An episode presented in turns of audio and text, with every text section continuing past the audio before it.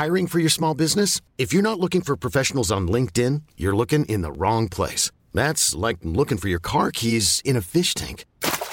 LinkedIn helps you hire professionals you can't find anywhere else, even those who aren't actively searching for a new job but might be open to the perfect role. In a given month, over 70% of LinkedIn users don't even visit other leading job sites. So start looking in the right place. With LinkedIn, you can hire professionals like a professional. Post your free job on linkedin.com slash achieve today. Bonjour, bonsoir, bon après-midi à tous et bienvenue dans ce nouvel épisode d'Histoire de Daron, le podcast où chaque premier et troisième lundi de chaque mois à partir de 6h du matin, je donne la parole à un père pour lui faire causer de son expérience de la paternité. Je suis Fabrice Florent. Dans la vie, j'aime ouvrir des voies. Voix V-O-I-E-S. Et grâce à mes interviews et à mes contenus, vous ouvrir des chemins sur l'univers de personnes que vous ne connaissez peut-être pas ou pas sous cet angle. J'aime aussi vous apporter des idées ou des concepts que vous n'aviez éventuellement pas encore imaginés. J'aime ouvrir le champ des possibles aux gens qui me suivent. Je fais donc des podcasts d'interview, mais je suis aussi en direct sur Twitch tous les lundis, les mercredis et les vendredis, et je vous propose également une newsletter hebdomadaire. Vous pouvez aussi me retrouver sur Insta, sur @fabflorent. Vous retrouverez tous les liens et toutes les infos dans les notes de cet épisode. Allez cliquer pour découvrir l'intégralité de mon univers et surtout, abonnez-vous. Je suis heureux grâce à Histoire de Daron de pouvoir offrir une tribune à l'autre moitié de la population qui est souvent mise de côté et qui, faut le dire, n'a jamais trop fait l'effort de s'inclure aussi dès qu'on parle de parentalité, sujet pourtant ô combien universel. Alors qu'est-ce qui se passe dans la tête des pères? Comment redéfinir la paternité à l'aube de la deuxième moitié du 21e siècle alors que la société a tant changé depuis une dizaine d'années? C'est ce que j'essaie de vous offrir à travers mes interviews dans Histoire de Daron. Cette semaine, je vous propose un épisode un peu spécial puisque Mayua a eu l'excellente idée d'avoir tous les quatre une discussion avec nos deux filles aînées, Tam et Lina, qui ont 15 ans. On y parle de plein de sujets, de l'adolescence d'une manière générale et de ce que c'est qu'être une adolescente en 2021, de corps qui changent, de peur, de colère, de dépression, de réseaux sociaux, de relations aux adultes, aux parents et aux profs. Le moins qu'on puisse dire, c'est qu'elles nous ont toutes les deux scotché, Maï et moi. J'espère que ça vous permettra, chères auditrices et chers auditeurs, de mettre un petit pied dans l'univers des ados de 2021. En tout cas, nous, ça nous a appris plein de choses en tant que parents. Bonne écoute. De mon côté, je vous donne rendez-vous sur mon Discord et sur le forum pour débattre et échanger autour de cette discussion géniale. Je vous mets les liens dans les notes de cet épisode. Et moi, de mon côté, je vous donne rendez-vous sur ma chaîne Twitch le jeudi 1er juillet à 21h afin de fêter le nouveau congé paternité. Voilà, donc rendez-vous le jeudi 1er juillet à 21h sur ma chaîne Twitch. Je serai en compagnie de plein d'autres darons.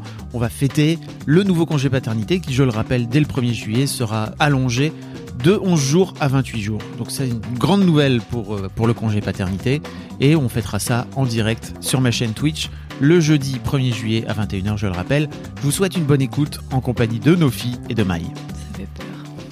Bah comment ça?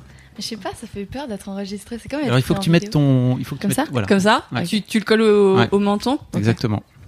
Pourquoi ça fait peur? Bah, je sais pas, c'est. Déjà, je déteste entendre ma voix.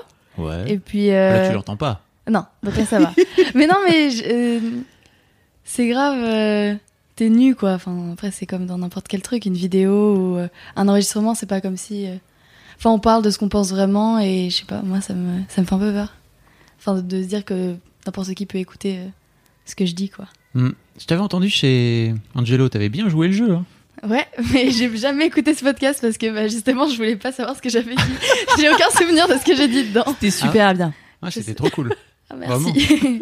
Donc euh, ouais, Tam, t'étais chez Angelo. Je, je vous Ouais. mettrai le lien dans- pour les gens qui sont en train d'écouter là, euh, dans le dans son podcast Balance ta peur où t'étais Ouais. venu parler de bah, tes peurs de, de Ouais. jeune meuf quoi, tu vois. ouais, on avait parlé de la peur du jugement, des réseaux sociaux aussi. Ouais.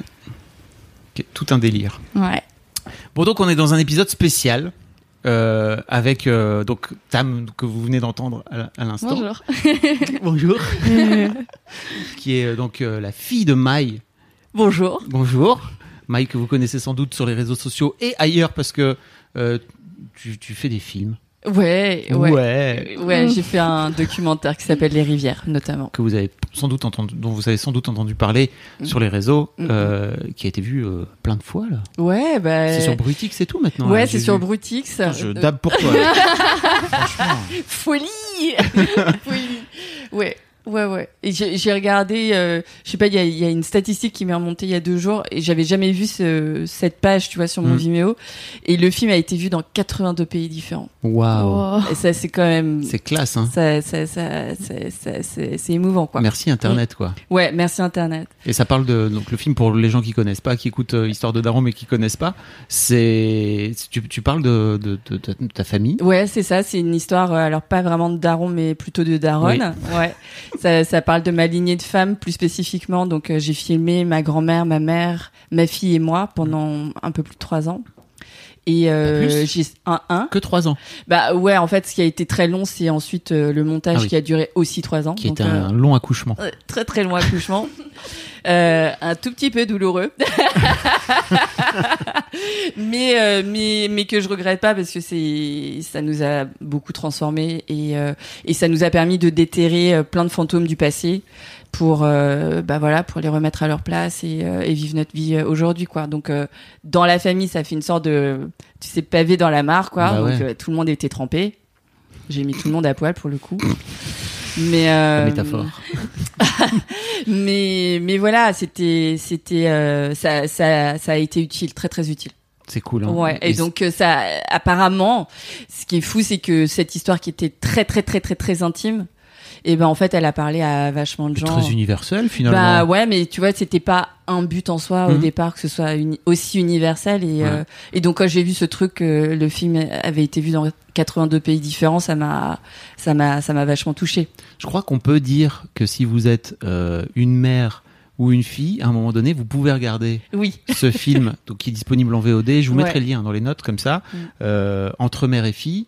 Ouais. Normalement, ça fait le taf. Euh, Ça, ça fait un bon taf. ça fait un bon taf et reçois, je reçois quasiment tous les jours des mails de gens qui ont regardé le film avec leur euh, leur mère euh, ou avec leur fille. Mm. J'ai aussi des papas qui me disent euh, mais euh, moi j'ai eu la conversation de ma vie avec ma fille grâce à ce film parce que je comprenais pas MeToo par exemple ou euh, Mm. je comprenais pas euh, euh, des choses qu'elle pouvait traverser et qu'il y avait pas de mots pour le dire. Et donc le film euh, raconte toutes ces histoires de femmes et, euh, et moi ça m'aide à comprendre euh, ma fille, ma sœur euh, et donc euh, et donc c'est génial. Ça, ça, c'est c'est vachement beau. Donc les gens le regardent souvent avec leurs amis ou avec euh, ou avec famille. leur, leur famille, ouais. Mm, mm. J'ai quelques amis qui ont fait le truc. Ouais. Ça marche. hein. Apparemment, la chialade est totale. Ça, c'est- Ça pleure pas mal, ouais. ça pleure des paquets d'eau là. Ça chiale non-stop, c'est sûr et certain. C'est Mm. chialade garantie, sinon bah Maï vous rembourse. quoi. non, ça c'est que moi qui l'ai dit. hein. Ok, d'accord. c'est pas- Euh, Il y a également Lina à ce micro que vous avez déjà entendu si vous écoutez Histoire de Daron Depuis longtemps. Parce que t'a- c'est très très vieux. à une reprise. Naguère. Bah non, c'est pas si vieux parce que ce podcast il a que 4 ans. Ah bah c'était au début, c'était dans les premiers. Hein, C'était euh, c'était au bout de 7-8 mois, je crois. Donc euh, Ah ouais. ah ouais. Et toi, t'as l'impression que c'était il y a une autre Ah moi vie? j'ai vraiment l'impression que c'était c'était une, une, une vie antérieure que je n'ai jamais vécue ou que j'ai vécue il y a vraiment très très longtemps. Euh, tu, l'as vécu, je crois. hein. Oui, je l'ai vécu, je me rappelle. J'avais préparé les questions et tout avec Kimiko. Ouais, je me On se sentait plus. Et Donc- donc vous avez quel âge? Euh, Euh, 2010, euh, 10 11 ans Ouais, Toi, ouais. tu devais avoir 11 ans et Kim devait avoir 9 ans, un truc comme ça. Ouais, c'était une autre vie. c'est ça, c'est une vie. Et donc, bah, Lina est ma fille aînée, voilà. Oui. Euh, on passe le week-end ensemble. On en a profité pour euh, euh, exceptionnellement parce que effectivement ta petite sœur elle est elle est restée à Lille avec avec votre mère tout simplement. Et euh, on s'était dit avec Mike que ça serait cool de se retrouver à quatre pour bah, pour parler d'adolescence, d'accord? Pour parler de votre, Hey. de votre vie de jeune meuf euh, adolescente.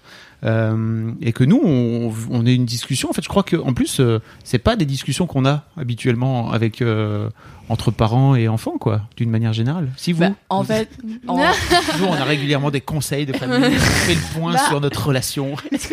Chez les. EA, ils rigolent pas. C'est vrai. Non, mais un peu. bah, nous on parle beaucoup beaucoup. Hein.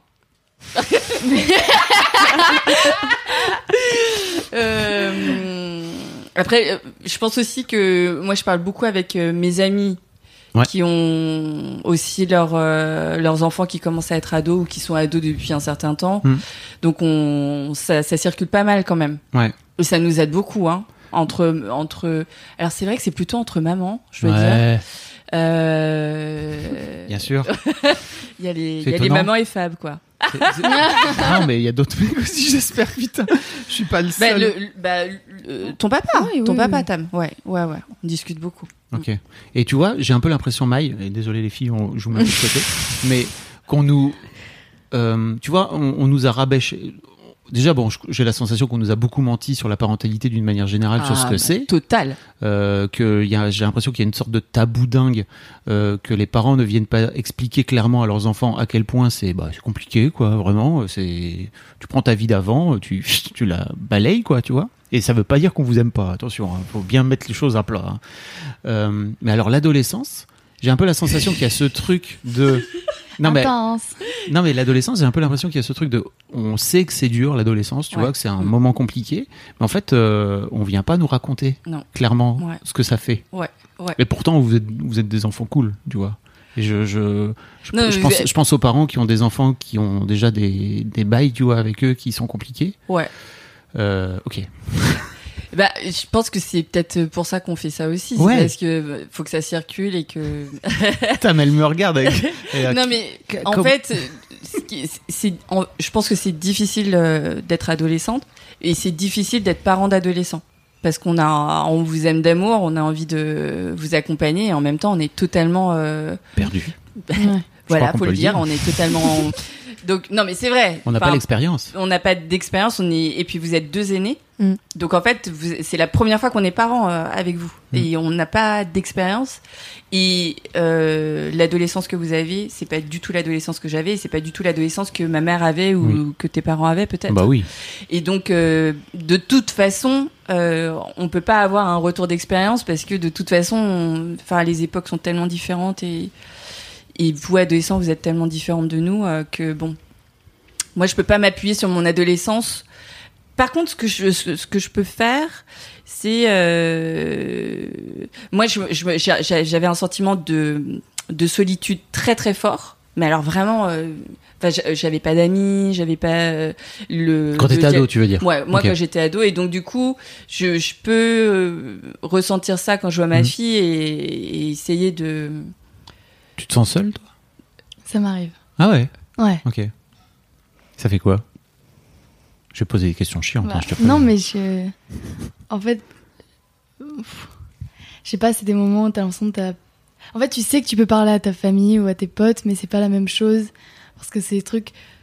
En fait, moi, j'ai pas trop de mal à parler de moi. Enfin, je suis hyper. euh, Je suis quelqu'un, même avec mes amis, je parle de trucs hyper perso. Et en- même entre nous, on parle de trucs hyper perso, mais il y a certains moments où je bloque sur certains trucs et j'ai l'impression que je les saoule ou euh, que je me que juste c'est juste histoire d'en parler encore et encore. Et ce que je fais dans ces moments c'est que de temps en temps j'écris. Après je brûle. Ça m'est arrivé. non mais genre c'est bien. Parce qu'en fait quand je me sens non mais oui. Mais oui c'est vrai. Mais quand je me sens Euh, seule c'est bien de non mais il faut faire un truc genre euh, Oui, c'est pour t'en débarrasser. en- ouais c'est- pour- débarrasser que tu Ouais. le brûles après. Ouais, c'est pour Ok. euh, essayer de lâcher prise ou. Ouais, c'est un bon, c'est un bon tip, ceci dit. Toi, Nana, Ou je, Euh, crée, ouais. Euh, Non, pardon, ou je, Non, non, je vas-y. peins, ou je dessine, des trucs comme ça. Ah ouais. Ouais, tu lâches. ouais, ouais, euh, c'est ça. En fait, j'ai besoin de- d'extérioriser quand je peux pas forcément parler.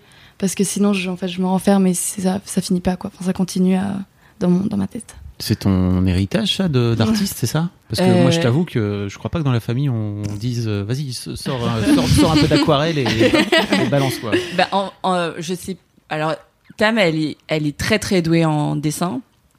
Euh, et euh, ce qui est vrai, c'est que moi j'ai pu m'appuyer sur les parties ratées, on va dire ça comme ça, les parties ratées de mon enfance et de mon adolescence, parce que euh, je reconnaissais en Tam certains passages qui étaient euh, id- identiques où je me reconnaissais. Et donc quand euh, il y a des difficultés à la lecture, des difficultés avec une copine, euh, ben moi je trouvais ça hyper beau de voir ma fille. pas, pas de l'avoir galéré, mais de l'avoir exprimé qu'elle qu'elle galère. Parce que moi je trouvais ça fou qu'elle puisse exprimer. Mhm. Là, euh, je galère totalement. Je me rappelle d'une d'une discussion, enfin quand t'avais 7 ans, avec euh, une petite copine du coup qu'on va pas nommer, mais parce que c'est- très important de pas nommer les gens, mais et, d'être capable à 7 ans d'aller la voir et lui dire, euh, écoute, euh, vraiment je t'adore, c'est pas du tout le problème, je t'adore et on va rester potes très longtemps, mais alors ça c'est plus possible. Et, et je me disais, mais ça c'est totalement fou et moi je voyais du coup j'ai toujours aimé les temps où Tam m'exprimait des difficultés. Parce que en fait c'est toujours dur. C'est dur pour tout le monde et c'est dur tout le temps. Mais par contre être capable d'exprimer que c'est dur je trouve que c'est déjà énorme. Et donc euh, et donc là-dedans ben ouais l'écriture et puis la peinture etc ça lui a permis de de dégager plein de trucs euh, pour que ça pour que ça ça pas quoi. Ouais. ouais. Après, ça m'arrive rarement hein, d'écrire, c'est juste vraiment quand je j'ai j'arrive pas à en parler, mais Mhm. je parle très souvent. euh. Non mais sérieusement, hein, c'est très souvent des moi j'ai des, des débats, euh, des, des discussions un peu sérieuses avec mes potes ou avec ma famille. C'est pas un truc. euh, Enfin, j'ai pas de mal en tout cas, Ok. pas trop. Lina, tu te sens seule, toi? Euh, tu vas bah, ça dépend des moments. Mais euh, il y a eu des moments très récemment où oui, je me sentais extrêmement seule. Mm. Mais bon, vous êtes, euh, Les- les- enfin, vous êtes au courant. Les gens hein, qui, qui, ont- qui suivent un peu l'histoire de Daron, j'ai raconté cet épisode. euh, de, de ma vie, Voilà. qui a été un peu compliqué pour moi. Donc, euh, oui, il y a des moments où je me sentais extrêmement seule, mais là, ça va mieux. Donc, euh, je suis en train de, de remonter un peu la pente. Et ouais, j'écris aussi énormément. J'ai j'ai pas brûlé des, des trucs que j'ai écrits. J'ai brûlé des photos, moi, mais j'ai pas brûlé des trucs que j'ai écrits. Mais euh, j'écris énormément, ouais, euh, pratiquement tous les soirs. Euh, que ce soit sur mon ordi, dans un carnet. euh. Après chaque DS, ils nous filaient des brouillons euh, au collège. Et ch- chaque sortie de DS, j'écrivais sur mon brouillon parce que je terminais toujours à l'avance. Et du coup, j'ai genre une cinquantaine de brouillons dans ma chambre avec des pages et des pages de moi qui écris des trucs. Mais t'écris quoi? Ah, j'écris tout, j'écris tout ce qui se passe dans ma vie, tout ce qui me passe par la tête, juste même. Ça peut être n'importe quoi. Ça peut être genre. Qu'est-ce que je pense de tel moment, qu'est-ce que je pense de telle personne, comment j'ai aimé ma journée, comment j'ai pas aimé ma journée? Euh, si c'est un moment où je suis un peu plus triste, un peu plus seule, j'essaye de de trouver le positif ou des trucs comme ça ou des fois bah je me renferme juste sur moi et je me plonge dans ma tristesse parce que je fais ça aussi des fois. Oui. Euh, non, ça peut être une phrase qui m'a marqué, ça peut être n'importe quoi. Ça te vient d'où? Ça me vient d'où Euh, C'est qui t'a dit ça? Qui t'a dit d'écrire? Je pense que ça me vient de toi un peu. Ah Parce ouais? que je t'ai toujours vu énormément écrire, que ce soit pour tes articles, dans tes petits carnets d'idées ou je sais pas quoi. Ah ouais. Et je Mais pense Je que ça. jamais dit, il faut que t'écrives. Non, ça vient de ma psy qui m'a dit euh, Ah. quand tu sais pas quoi dire, euh, tu prends un carnet et tu écris. Ah, donc ça vient de ta psy. Ça vient de ma psy, mais je pense que je l'ai gardé parce que ça me faisait du bien. Et parce que il y a vraiment des moments où j'en ai besoin, où je sais pas trop à qui le dire ou comment le dire. Et qu'il y a beaucoup de moments où j'arrive pas à poser des mots sur ce que je pense ou ce que je ressens. Et c'est dans ces moments-là que ouais, j'arrive à m'aiguiller, à m'analyser beaucoup mieux. Hiring for your small business? If you're not looking for professionals on LinkedIn, you're looking in the wrong place. That's like looking for your car keys in a fish tank. LinkedIn helps you hire professionals you can't find anywhere else, even those who aren't actively searching for a new job but might be open to the perfect role. In a given month, over 70% of LinkedIn users don't even visit other leading job sites. So start looking in the right place. With LinkedIn, you can hire professionals like a professional. Post your free job on linkedin.com slash achieve today. Hey, it's Danny Pellegrino from Everything Iconic.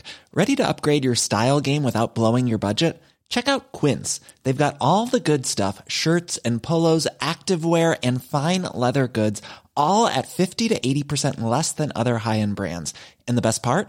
They're all about safe, ethical, and responsible manufacturing. Get that luxury vibe without the luxury price tag. Hit up quince.com slash upgrade for free shipping and 365 day returns on your next order. That's quince.com slash upgrade. Et tu t'auto-juges pas quand t'écris? Si, toujours. Ouais, ah mais après, oui. après je me relis et des fois je suis là mais Mais qu'est-ce que c'est que ça genre? Comment, co- pourquoi, pourquoi? Euh, c'est sorti d'où? Et en même temps, euh, bah je me dis tu l'as pensé sur le moment donc ça veut dire que ça avait ça avait raison d'être là. T'avais raison de le penser ou de l'écrire à ce moment-là de telle manière ou de avec ces mots-là. C'est pour ça que je trouve ça plus facile les dessins parce que je trouve ça moins. euh, c'est moins euh, brut que euh, écrire, je trouve. Parce que écrire, c'est vraiment c'est les mots, c'est exact, c'est exact entre guillemets. Alors que le dessin, c'est plus euh, une émotion. Mm. Du coup, je trouve ça plus facile, personnellement. Moi, il y a aussi des, des moments où je m'enregistre en train de parler et Ah juste ouais je défilme et j'ai j'ai des enregistrements de 20 minutes de moi. juste vide mon sac avant d'aller dormir. Il est minuit, une heure. Je suis en train de faire une insomnie. Euh, Il y a plein de trucs qui me passent par la tête, que ça soit de comment je m'habille demain, à euh, le plus gros de mes problèmes du moment, euh, ma dernière meilleure pote, comment ça s'est terminé, ou euh, je sais pas, n'importe quoi, mais juste, j'ai des enregistrements, et des fois je me mets à pleurer et tout quand je commence à parler, enfin c'est, il y a des trucs, je, je réécoute ça le lendemain, je suis ah ouais, ah j'ai vraiment fait ça. Bah écoute, euh, il faut croire que j'en avais besoin hein, d'une manière ou d'une autre. Bah, c'est un peu le concept de la thérapie. Hein. Ouais. De toute façon, tu vas pour parler. Exactement. Si tu parles à ton téléphone, c'est comme si tu parlais. Bah Après, euh, Kimi Cool, le lendemain, elle me dit euh, T'as appelé quelqu'un jusqu'à tard hier soir? Je dis, Non, je me parlais à moi-même. Tu, tu, tu gueules dedans et tout. Non, je gueule pas forcément, Non. mais juste, bah, je parle et des fois, je m'énerve un peu. Du coup, peut-être peut-être un peu je gueule, mais sans m'en rendre Il compte. y, a, il y a une ligne téléphonique pour crier. C'est vrai Quoi Je te donnerai la ligne. Il y a une ligne téléphonique Genre, j'ai pour vu ça crier. sur TikTok et c'est genre un numéro et t'appelles et juste en fait c'est une boîte euh, vocale et tu, tu cries dedans. C'est un numéro français Non, Ah. il y a que les Américains pour faire ça. Oui. Mais, euh, mais, euh, non, c'est juste pour crier dedans. J'ai jamais utilisé mais je le garde dans mes photos parce que c'est trop bien. Ok. Bah, ceci dit, tu peux crier. Enfin, tu, tu vois, là, tu peux, tu peux sortir et crier, quoi. Après, les gens croiront qu'il y a un but, mais euh, sinon. Ah, pas bête. Parce Ouais. que C'est bon, Mm. pour remettre un peu de contexte, on enregistre pendant le match de foot. Il y a des gens qui écoutent, tu sais, il faut toujours. euh, n'empêche, là, en vous écoutant, il y a un truc qui m'a vachement euh, préparé pour l'adolescence quand même. Je me rends compte maintenant, alors que je l'avais pas lu pour préparer quoi que ce soit. C'était un livre euh, en anglais. Je pense pas que euh, je pense pas qu'il soit encore traduit en français, mais qui dit euh, grosso modo le book, le euh, le ça s'appelle le livre dont je, euh, je- J'aurais aimé que mes parents lisent ce livre. Ah oui. Voilà. Ah, mais oui, mais Ouais. j'ai vu. Et, euh, et cette femme, elle est, euh, elle est, elle était thérapeute et puis maintenant elle est surtout écrivaine. Et euh, dedans, elle dit que euh, les parents veulent tellement euh, que leurs enfants aillent bien qu'en fait les, les enfants n'ont pas d'espace pour exprimer qu'ils vont pas bien. Le déni des parents. Alors c'est pas forcément pas un déni. déni, Ah mais ouais. c'est vraiment Ouais, comment ça va, comment ça va, comment ça va. Je veux que tu sois heureuse. Tout ce que je veux, c'est que tu sois heureuse. Et en fait, l'enfant, il, il grandit avec euh, trop d'options euh, sur lesquelles euh, il doit faire des choix et sur lesquels il doit, euh, pour protéger son parent, euh, être heureux du choix, quoi. Mm. Et en fait, c'est pas nécessairement Et en plus, euh, hein. non, j'allais dire, en plus, t'as vraiment envie que tes enfants soient Bien sûr. heureux. Oui, tu vois, oui, c'est vraiment. non, mais je, enfants- je crois que tu dis oui, mais tu t'en rends pas compte. Ouais. Parce que tant que tu l'as pas vécu dans Ouais. ton ventre, tu Ouais. vois, ce que ça fait, de voir ton enfant malheureux, c'est pas. Tu, dis oui, mais ça, c'est en théorie, tu vois. Oui. La pratique après, meuf. non mais c'est ça. C'est dur. Et du coup, euh, quand j'ai lu ça, ça m'a vachement euh, relaxé sur le, fait de voir euh, mes enfants qui vont pas bien à certains moments ou qui sont super en colère ou qui ont honte ou qui ont de la frustration. Et du coup, euh, je pense que ça ça m'a vachement préparé à l'adolescence de Tam et à la préadolescence de Léo. Euh, voilà, de me dire, euh, bah écoute, euh, ok, il y a de la frustration, ok, euh, il y a de la colère, et euh, de pouvoir mettre des mots dessus. Et, et, et ce qu'elle disait, c'est beaucoup plus sain d'accompagner euh, votre enfant en verbalisant les émotions dites négatives qu'il est en train de, de, de traverser que de, euh, que de vouloir qu'il aille bien. C'est beaucoup, c'est plus accompagnant, quoi. Je pense que ça m'a bien, Mais c'est ouf. Comme- ouais, et ça m'a vachement aidé, en fait. Bien sûr. Ouais. Quand, euh, bah, quand Lina a eu son épisode euh, en HP, là, Mm. avec euh, Kat, on s'est regardé et en fait, on avait l'impression tellement d'avoir échoué, tu vois, Mm. lamentablement. Mm. Et c'était terrible, en fait, parce qu'on n'avait pas envie qu'elle aille pas bien. Mm. Et d'un autre côté, elle allait pas bien. Et en fait, c'était génial. Je, je l'ai pas, j'en ai pas reparlé dans le podcast parce que donc j'avais fait un, un épisode où je racontais un petit peu à quel point c'était compliqué. Et j'ai plein de gens après qui m'ont écrit pour me dire, en fait, si elle a fait la démarche de demander de l'aide, c'est que ça. déjà vous aviez créé l'environnement Ouais. parce que nous, on avait tellement l'impression d'avoir raté, si tu veux. Mm. Et puis surtout, bah, tu vois, tu avais pris cette décision-là de, de, de, de demander de l'aide et d'aller en HP. Et pour nous, c'était un peu le, le truc de. Bah donc, euh, en fait, ça veut dire qu'on est en train de rater, quoi, tu vois, c'est ça Alors que. pff, Bah non. en tellement fait. pas, quoi. pas du tout. Mm. Pas du tout. Et puis en plus, euh, bon, alors ça c'est dans un autre bouquin de. Et euh, voilà, vers 14 ans, les enfants, ils ont besoin de d'avoir d'autres adultes référents. Et les, les parents, c'est d'une certaine manière, euh, ils doivent pas les tuer, mais ils doivent Oui. euh, ils doivent s'en débarrasser ou, ou leur dire euh, bon maintenant. euh. Et ça et ça, franchement, pour moi, c'est C'était dur pour toi dou- douleur totale. Ouais. Non, mais le fait de plus être la référente principale de Tam, c'est tout ce que je lui souhaite. Depuis quand j'étais plus ma référence Mais Euh, À quel mais- moment j'étais quoi? Non, mais tu vois, si à un moment donné, tu, euh, tu rentres de vacances et que euh, ton premier coup de téléphone, ça va pas être ta mère, ça va être euh, Aimé, enfin, pardon, je Tes potes. non, mais ça va être tes potes. Et, et, et, et aujourd'hui, le, le groupe référent, c'est le groupe des amis et c'est très très sain. Mais pour moi, voilà, moi je trouve ça mais affreux quoi, affreux. Je suis pas je suis pas du tout prête. Mm. Et le et le le fait d'avoir cette ligne tangible du départ L'intensité. la meuf a 15 ans. Euh, donc je suis pas du tout hystéro, mais en tout cas c'est un truc. euh, Tu vois, c'est comme pour mes 40 ans, faut que je me prépare à ça. Mm. C'est vraiment un truc qu'il faut que je me prépare parce que parce que elle doit vivre sa vie et. euh, Ça, c'est super. J'ai un épisode d'Histoire de Daron là, qui est sorti la semaine passée, donc euh, où le mec, euh, ses enfants, ils ont 16 et 14. ouais. Euh, et ils ont un an d'avance et il y en a une autre qui part en centre de formation si tu veux donc Ouais. ils partent la même année Wow. les deux en même temps mais ils chialent sa race en Bah, fait et sûr. ah, putain mais merde je elles s'en vont ils Ouais, s'en vont quoi tu ouais, vois c'est fini adieu Mm. Euh, ils vont vivre leur vie Ah vraiment là. c'était une déchirure totale quoi. Bah, je comprends. Moi, je suis partie à 17 ans, donc tu vois, ta mère en a 15. Enfin, pour moi, C'est bientôt. c'est- C'est très tangible en fait. Il y a un truc euh, comme ça. mais je t'avoue que enfin je sais pas comment tu le vis Lina toi mais nous c'est un peu un truc qu'on leur a inculqué aussi tu vois depuis le plus jeune âge parce que c'est un peu différent pour vous parce que vous avez grandi à Paris vous avez vécu à Paris vous avez grandi à Paris et en fait à Paris il y a une foule de possibilités quoi tu vois nous on a grandi avec Kat dans le fin fond du Nord et euh, pour nous l'idée c'est que même en fait à Lille c'est encore il y a, y a pas assez d'opportunités en fait tu vois il faut forcément à un moment donné aller ailleurs parce qu'il y a forcément d'autres choses qui se passent.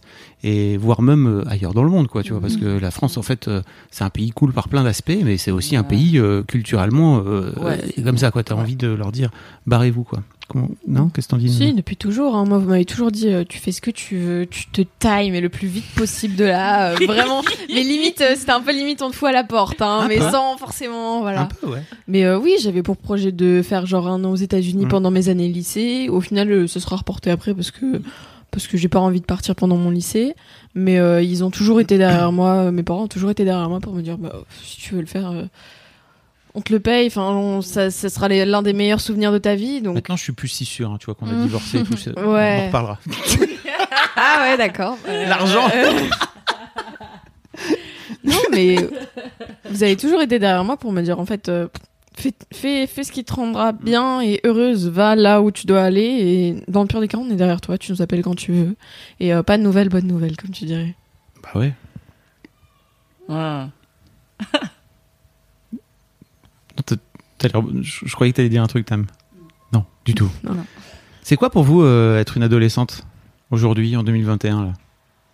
Oula. Bah ouais, je sais. C'est bizarre. C'est très large comme question, mais en fait, ouais. bah vas-y, dis ce qui, ce qui vient en prems, et puis on va, on va, on va Mais Qu'est-ce que détricoter c'est que ton adolescence? Oui, Votre oui, pas, adolescence. pas, oui, pas l'adolescence.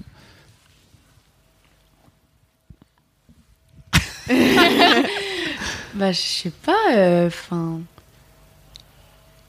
Nana, Bah, est-ce que tu peux filer un coup de main à Tam l'adolescence euh, en 2021, qu'est-ce que c'est? Bah, Et D'être une meuf, euh, d'être une meuf adolescente. c'est important aussi. Alors, euh, moi, le premier truc qui me vient à l'esprit, c'est le fait que j'ai des formes plutôt développées. Euh, j'ai donc une grosse poitrine. Et euh, j'ai pas tendance à forcément la couvrir. Euh, je, voilà, je. C'est vraiment mon, mon mot d'ordre de l'été, c'est le moins de tissu possible sur moi. Donc, euh, j'ai. Ouais, j'ai.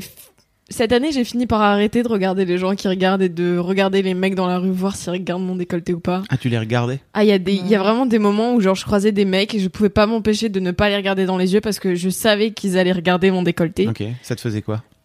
Euh, ça me faisait peur. Ça, me- ça me fait peur. Ça me, ça me fait peur et ça me rend un peu honteuse aussi parce que je suis un peu là genre on va remonter, on va remonter le, le top court que j'ai mis ou le décolleté que j'ai mis. Mais derrière, le dernier jour, j'ai croisé un animateur de, mon, de ma primaire dans le tram Ok. Et euh, le- la première chose qu'il a fait, c'est mon, c'est regarder mon décolleté. Et j'ai Sympa. j'ai vraiment envoyé, euh, enfin j'ai envoyé un message à une pote en disant Est-ce que ça te rappelle quelque chose Euh, J'ai décrit le mec? Mm. et elle m'a dit Ah mais clairement c'était notre animateur et j'étais là. Ah ouais bah en fait je me suis vraiment pas trompée. C'est vraiment une personne qui m'a élevée de mes de mon CP à mon CM2 et euh, qui aujourd'hui maintenant que j'arrive dans le tram en courant regarde mon décolleté. C'est c'était un moment un peu Et, et est-ce qu'il t'a reconnu? Non pas du tout. et, pour, et pourquoi tu lui as pas dit euh, salut machin euh, Tu te souviens pas? T'étais avec Ah, Histoire parce de voir parce que tu te dis a priori le mec il est pas il est pas foncièrement méchant. quoi, Non, tu vois, parce que j'avais, t'agresser. je savais- j'étais pas sûre que ce soit mon animateur parce que Ah, vraiment sur le moment j'étais un peu là, genre sa tête me dit quelque chose, mais j'ai oublié d'où il vient. Et euh, du coup j'ai, enfin j'ai envoyé un message à cette copine et plus tard dans la dans la soirée elle m'a dit ouais euh, oui oui. Ah oui ok. J'étais le, le mec m'a. Tu l'aurais fait si tu l'avais. Non, j'aurais pas eu les couilles. Franchement pas du tout. Et pourquoi Mais- Et c'est pas c'est pas tu vois c'est pas pour oui. te. Non parce que je me voyais pas lui dire. euh, En fait je me vois pas répondre parce que j'estime ne pas avoir la corpulence de s'il me tape euh, répondre. Mais- alors mais il va pas Non, te taper lui, lui- c'est ton animateur. En non, mais juste- je, me, je me sentais extrêmement gênée d'aller lui dire bah bonjour, euh, on, vous, a- vous m'avez un peu, enfin vous m'avez accompagné pendant vraiment six ans de ma vie. et Aujourd'hui vous Hmm. êtes là, vous regardez mon décolleté quand j'arrive T'aurais pu lui dire ça, de Ouais, voir sa réaction. Ouais, mais c'est chaud. mais quand vraiment. C'est le genre de truc, t'y penses, mais tu le fais jamais. Ouais. Mais alors pourquoi Et Bah, pourtant vous êtes deux euh, meufs euh, euh, Bien woke. Ouais.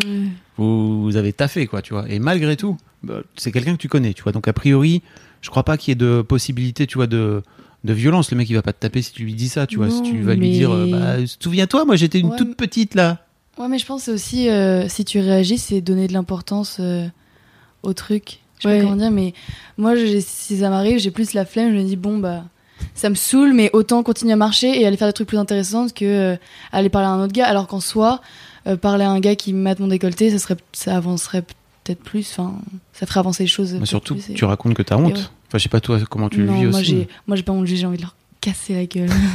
non mais sincèrement, j'ai 15 ans et t'as rien d'autre de mieux à faire que juste genre enfin, je sais pas, regarde-moi dans les yeux ou me regarde pas mais enfin euh, porte pas autant d'importance à mon décolleté, je sais pas, en plus ça se voit que je suis mineure ou même même si ça se voit pas en fait, juste ça se fait pas parce que tu verras jamais une meuf Jamais tu verras même une, une lesbienne, tu verras jamais une meuf qui va qui va te regarder comme ça quand elle te dit bonjour quoi. Voilà, il faut que je vous raconte un truc quand même. Ah, J'ai super honte, mais il faut que je vous le raconte quand même. Je, et je sais pas, enfin, bon, on verra si tu coupes, euh, si c'est pas important. Mais en fait, euh, donc c'était il y a elle 10 sort ans. les dossiers. Dossier, dossier. Donc euh, c'était il y a 10 ans, je vais à un rendez-vous euh, avec une cliente, avec euh, mon agent, ma il y, avait ma cliente et tout. Et euh, ma cliente, elle, elle a une forte poitrine. Et elle était venue, elle, elle avait un super beau décolleté. je sens venir le truc Et en fait, je, je ne sais pas ce qu'il m'a pris. Donc on attend le, on attend. Donc moi j'ai pas de sein. Donc euh, c'est, c'est, tu vois les, les seins qui se touchent avec euh, la ligne au milieu là, c'est juste mon fantasme total, tu vois. Mais pour moi-même, pas, je suis, je suis, je suis pas lesbienne, mais euh, et, et en fait on attendait le, l'ascenseur. Et je sais pas ce qui s'est passé. J'ai fait, je, je me suis penchée sur son décolleté et j'ai fait, j'ai, j'ai mis mon index sur son sein. Mais non. Et j'ai fait pouette, pouette. Là, l'ascenseur s'ouvre. Je ne je L'ascenseur s'ouvre. Personne ne. Enfin, tu vois, on était toutes rouges pivoine parce que. on- mais Qu'est-ce qui s'était passé? Là, je la vois, mais rouge pivoine, on rentre dans l'ascenseur, personne ne parle, tu vois, tout le monde se regarde comme ça, mais. C'est génial. Sidéré. c'est horrible. Il y a quelqu'un qui sort. Les, les portes se referment fait. C'était mon boss. Qui était à côté de nous quand j'ai fait poète poète sur ses seins. Et, et vraiment, je peux pas dire ce qui m'a fait faire ça. On était mort de rire. hein. C'était pas, Oui. c'était, c'était pas un moment. Enfin, on était gênés, mais on était, mais on, on pouvait plus s'arrêter de rire. Et en même temps, euh, je, je peux pas vous dire euh, ce qui m'a fait faire ça, quoi. C'était pas un truc de prédation, c'était pas un Oui, truc oui. sexuel, c'était. euh, une forme sais- de curiosité ou? Ouais, peut-être, tu vois. de Enfin, comment ça malsain, comment ça mais- marche? Mais ouais, c'est ça. Ça fait quoi de voir poète poète mais ça me fait penser un Genre, peu à... est-ce que ça fait poète poète quand on appuie, quoi? Ouais, c'est ça. Un peu ça. C'est un truc sais, hyper les, infantile. c'est les. Voilà, j'allais dire, c'est les enfants un peu, tu vois, qui Oh, cherchent ce- à... Le regard de Ouais, ouais. il est. Ta Ouais, fille bah, te je suis juge désolée, très fort. pas- mais j'ai présenté mes excuses et tout et tout et tout. hein, mais, euh, Mais t'as eu, un moment, eu un moment de dissociation ou- bah ouais, j'ai eu un moment de dissociation. J'étais euh, dit, euh, en dehors de moi. Ouais. le fantasme des gros seins me- m'appelle, quoi, tu vois, à un Ouais, moment ouais, donné. Ouais, ouais, ouais. Mm, mm, mm, mm. Mais ouais, c'est un- Après, après j'ai des copines qui ont des gros seins et c'est c'est c'est un c'est un jeu.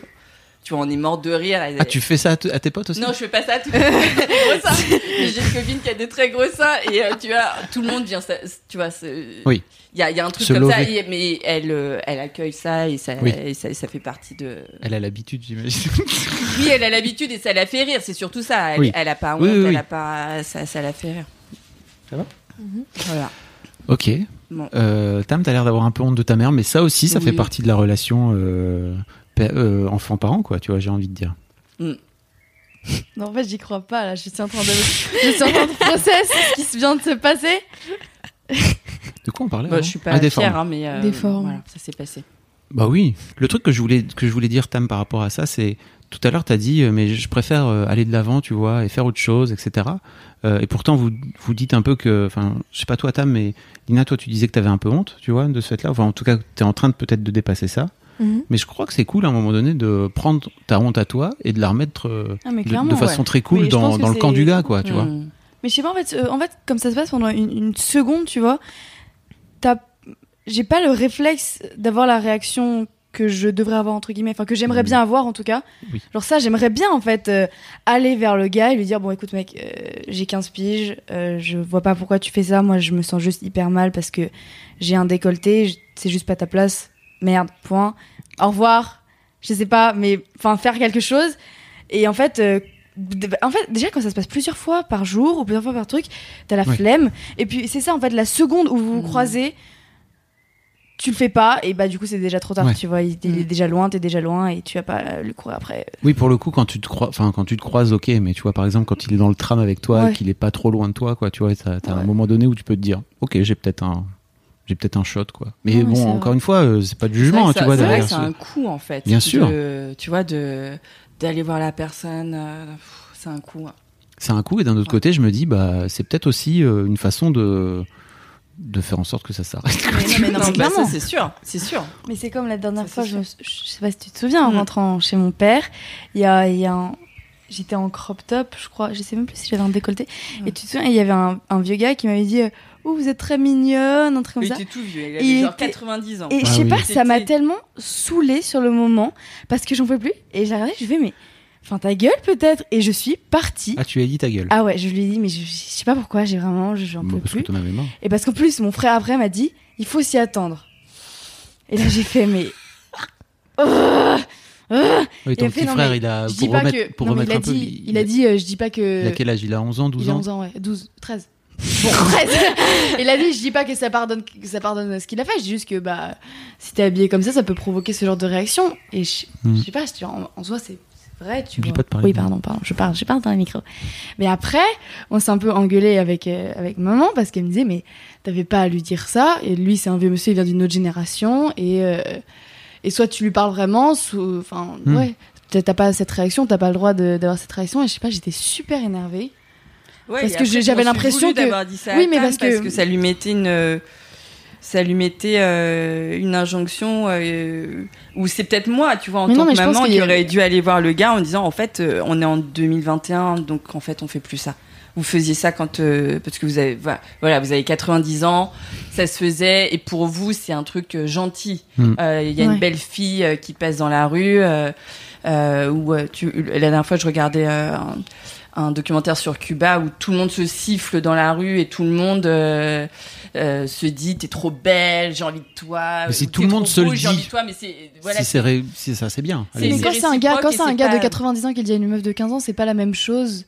Ouais, non, en fait, si, c'est la même chose. Moi, En euh, fait, je pense que si j'avais, si- si, si j'ai c'est 25 sociétal- et qu'il y a un gars de 25 qui me dit ça, je trouve ça bizarre aussi. Non, ce que je veux dire, c'est que par rapport à l'exemple de Ouais, Cuba, si c'est sociétal, tu Oui, vois, qu'à un moment oui, donné, oui. t'as envie de dire à l'autre que tu le trouves beau et que c'est, en fait c'est réciproque, ça va dans Oui. les deux sens, c'est cool, quoi. Ouais, vois, ouais, c'est dans ce cool. sens-là. Non, mais t'as différentes façons de faire un compliment aussi, parce Oui, que là, en soi, c'était pas méchant, mais s'il était juste venu, genre, excusez-moi vraiment, je vous trouve très jolie, euh, bonne journée, quoi, euh, merci, au revoir. Moi, j'aurais fait, bah, c'est hyper gentil. Et limite, après, j'aurais été super heureuse, genre, ah, euh, bah, euh, comme quoi, je me suis bien habillée, j'étais fière de ma tenue, quelqu'un me l'a dit, je suis contente, tu vois, Mm. mon ego, il est, il est remonté. Et, Et bah non, enfin, c'est vraiment des manières de, de dire les choses qui changent tout, quoi. Enfin, qui changent l'expérience de chacun en plus.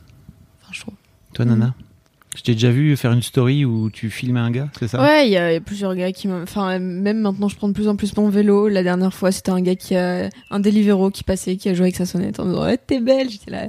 Yes, merci monsieur. Super dans la montée et tout. En plus, je m'étais arrêtée. J'étais là. Non, quoi? Pourquoi il me parle? Que me dit-il? Et après, c'était pas intéressant au final, du coup. Ah oui, ok. Enfin, tu vois, moi, je pensais qu'il me disait un truc important, genre j'ai un problème ou un truc comme ça, alors que pas du tout, non.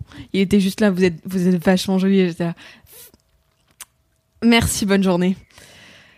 Mais c'est pareil que ce soit dehors ou même j'y pense encore là. euh, c'est un truc qui m'est revenu à l'esprit, une anecdote euh, quand j'étais au collège, donc l'année dernière. Il faisait super chaud, c'était la canicule. On était un groupe de 6 en, en rond, en crop top. Et il y a un surveillant qui passe. J'avais le top le plus long et le plus, enfin, le plus long de, de toutes mes potes. Et c'est moi qui me prends la remarque. Ah, tu veux dire parce que t'as plus de seins que tes copines Parce que j'ai plus de Mm. 5, ça se voit plus du coup. Mm. Alors qu'on était 6 avec euh, un crop top plutôt similaire et que euh, elles on voyait leur dos, moi juste il est arrivé, j'étais de face, on voyait mes seins, bah c'est moi qui prends. Donc je lui dis bah monsieur enfin enfin euh, autour aussi elles en ont, il était là oui mais c'est toi que j'ai vu. J'étais là d'accord. bah écoutez Ça te euh, tombe dessus, merci ma grande. beaucoup. Désolé. Mais euh, non, après, euh, j'ai euh, une très bonne relation avec euh, mon CPE, pas du tout euh, malsaine, etc. Du coup, il sait que, enfin, il a tendance à pas me dire genre ton haut est trop décolleté, mais plutôt couvre-toi. Mais c'est- Bah, c'est un peu pareil, mais à, à ta, à ta- à ta décharge et à la décharge de ce monsieur, euh, on a eu l'idée euh, qu'on jugera comme on veut, mais de te mettre dans un collège catho. Bah, est- moi aussi, je suis dans privé cadeau. hein. Voilà, ce qui est. Avec le recul, je me dis, pff, écoute, pourquoi? Mais ça fait partie des trucs euh, que toi, tu te prends dans la gueule très régulièrement par rapport à tes tenues et tout. ouais, mais je le prends plus forcément mal. Il y a un moment où vraiment je le prenais pour moi et genre je, je prenais ça comme une remarque vraiment méchante et juste dans le but de me rabaisser. Alors qu'aujourd'hui, bah, je comprends que dans le collège, il faut avoir pas une tenue plus respectueuse, mais euh, j'ai eu un nombre de débats incalculable avec lui sur ça. Euh, ou une tenue un peu plus. euh, Bah, c'est comme pour aller travailler. Il y a des hommes qui mettent pas un jean, ils mettent un costard cravate. C'est, c'est, ça reste différent, mais je sais pas comment dire. Mais C'est genre, un peu par... Enfin, je comprends enfin, ce que tu veux c'est, dire. ouais, ouais. c'est, il y a un, il y a, c'est, il y a plusieurs tenues différentes pour euh, d'occasions différentes. Du coup, bah, je comprends plus la démarche de. Après, euh, collège catholique, hein, ça reste quand même euh, très, Oui. euh, très peu de ventre et euh, voilà, mais euh, Le moins de peau possible. le moins de peau possible, exactement. Mais euh, non, je, je, je, au fur et à mesure des années, j'ai fini par juste dire ok, je, bah si je mets un haut, j'accepte la remarque, quoi. Je, je le prends plus personnellement. Ok. Oui, en fait, tu te dis, euh, bah, la règle c'est celle-là, moi j'enfreins la règle, donc euh, J'assume le- voilà, j'assume les euh, conséquences. d'avoir une remarque. euh, C'est ça que tu dis. Oui. Mm, mm, mm. T'avais l'air Je pensif, Tam. Je te, je, je te voyais je écouter. sais pas. Lily. En fait, je suis d'accord qu'il y a certaines tenues pour euh, pour euh, un, un certain espace de travail, euh, costard, d'accord, je comprends. Mais en fait, c'est la la raison derrière.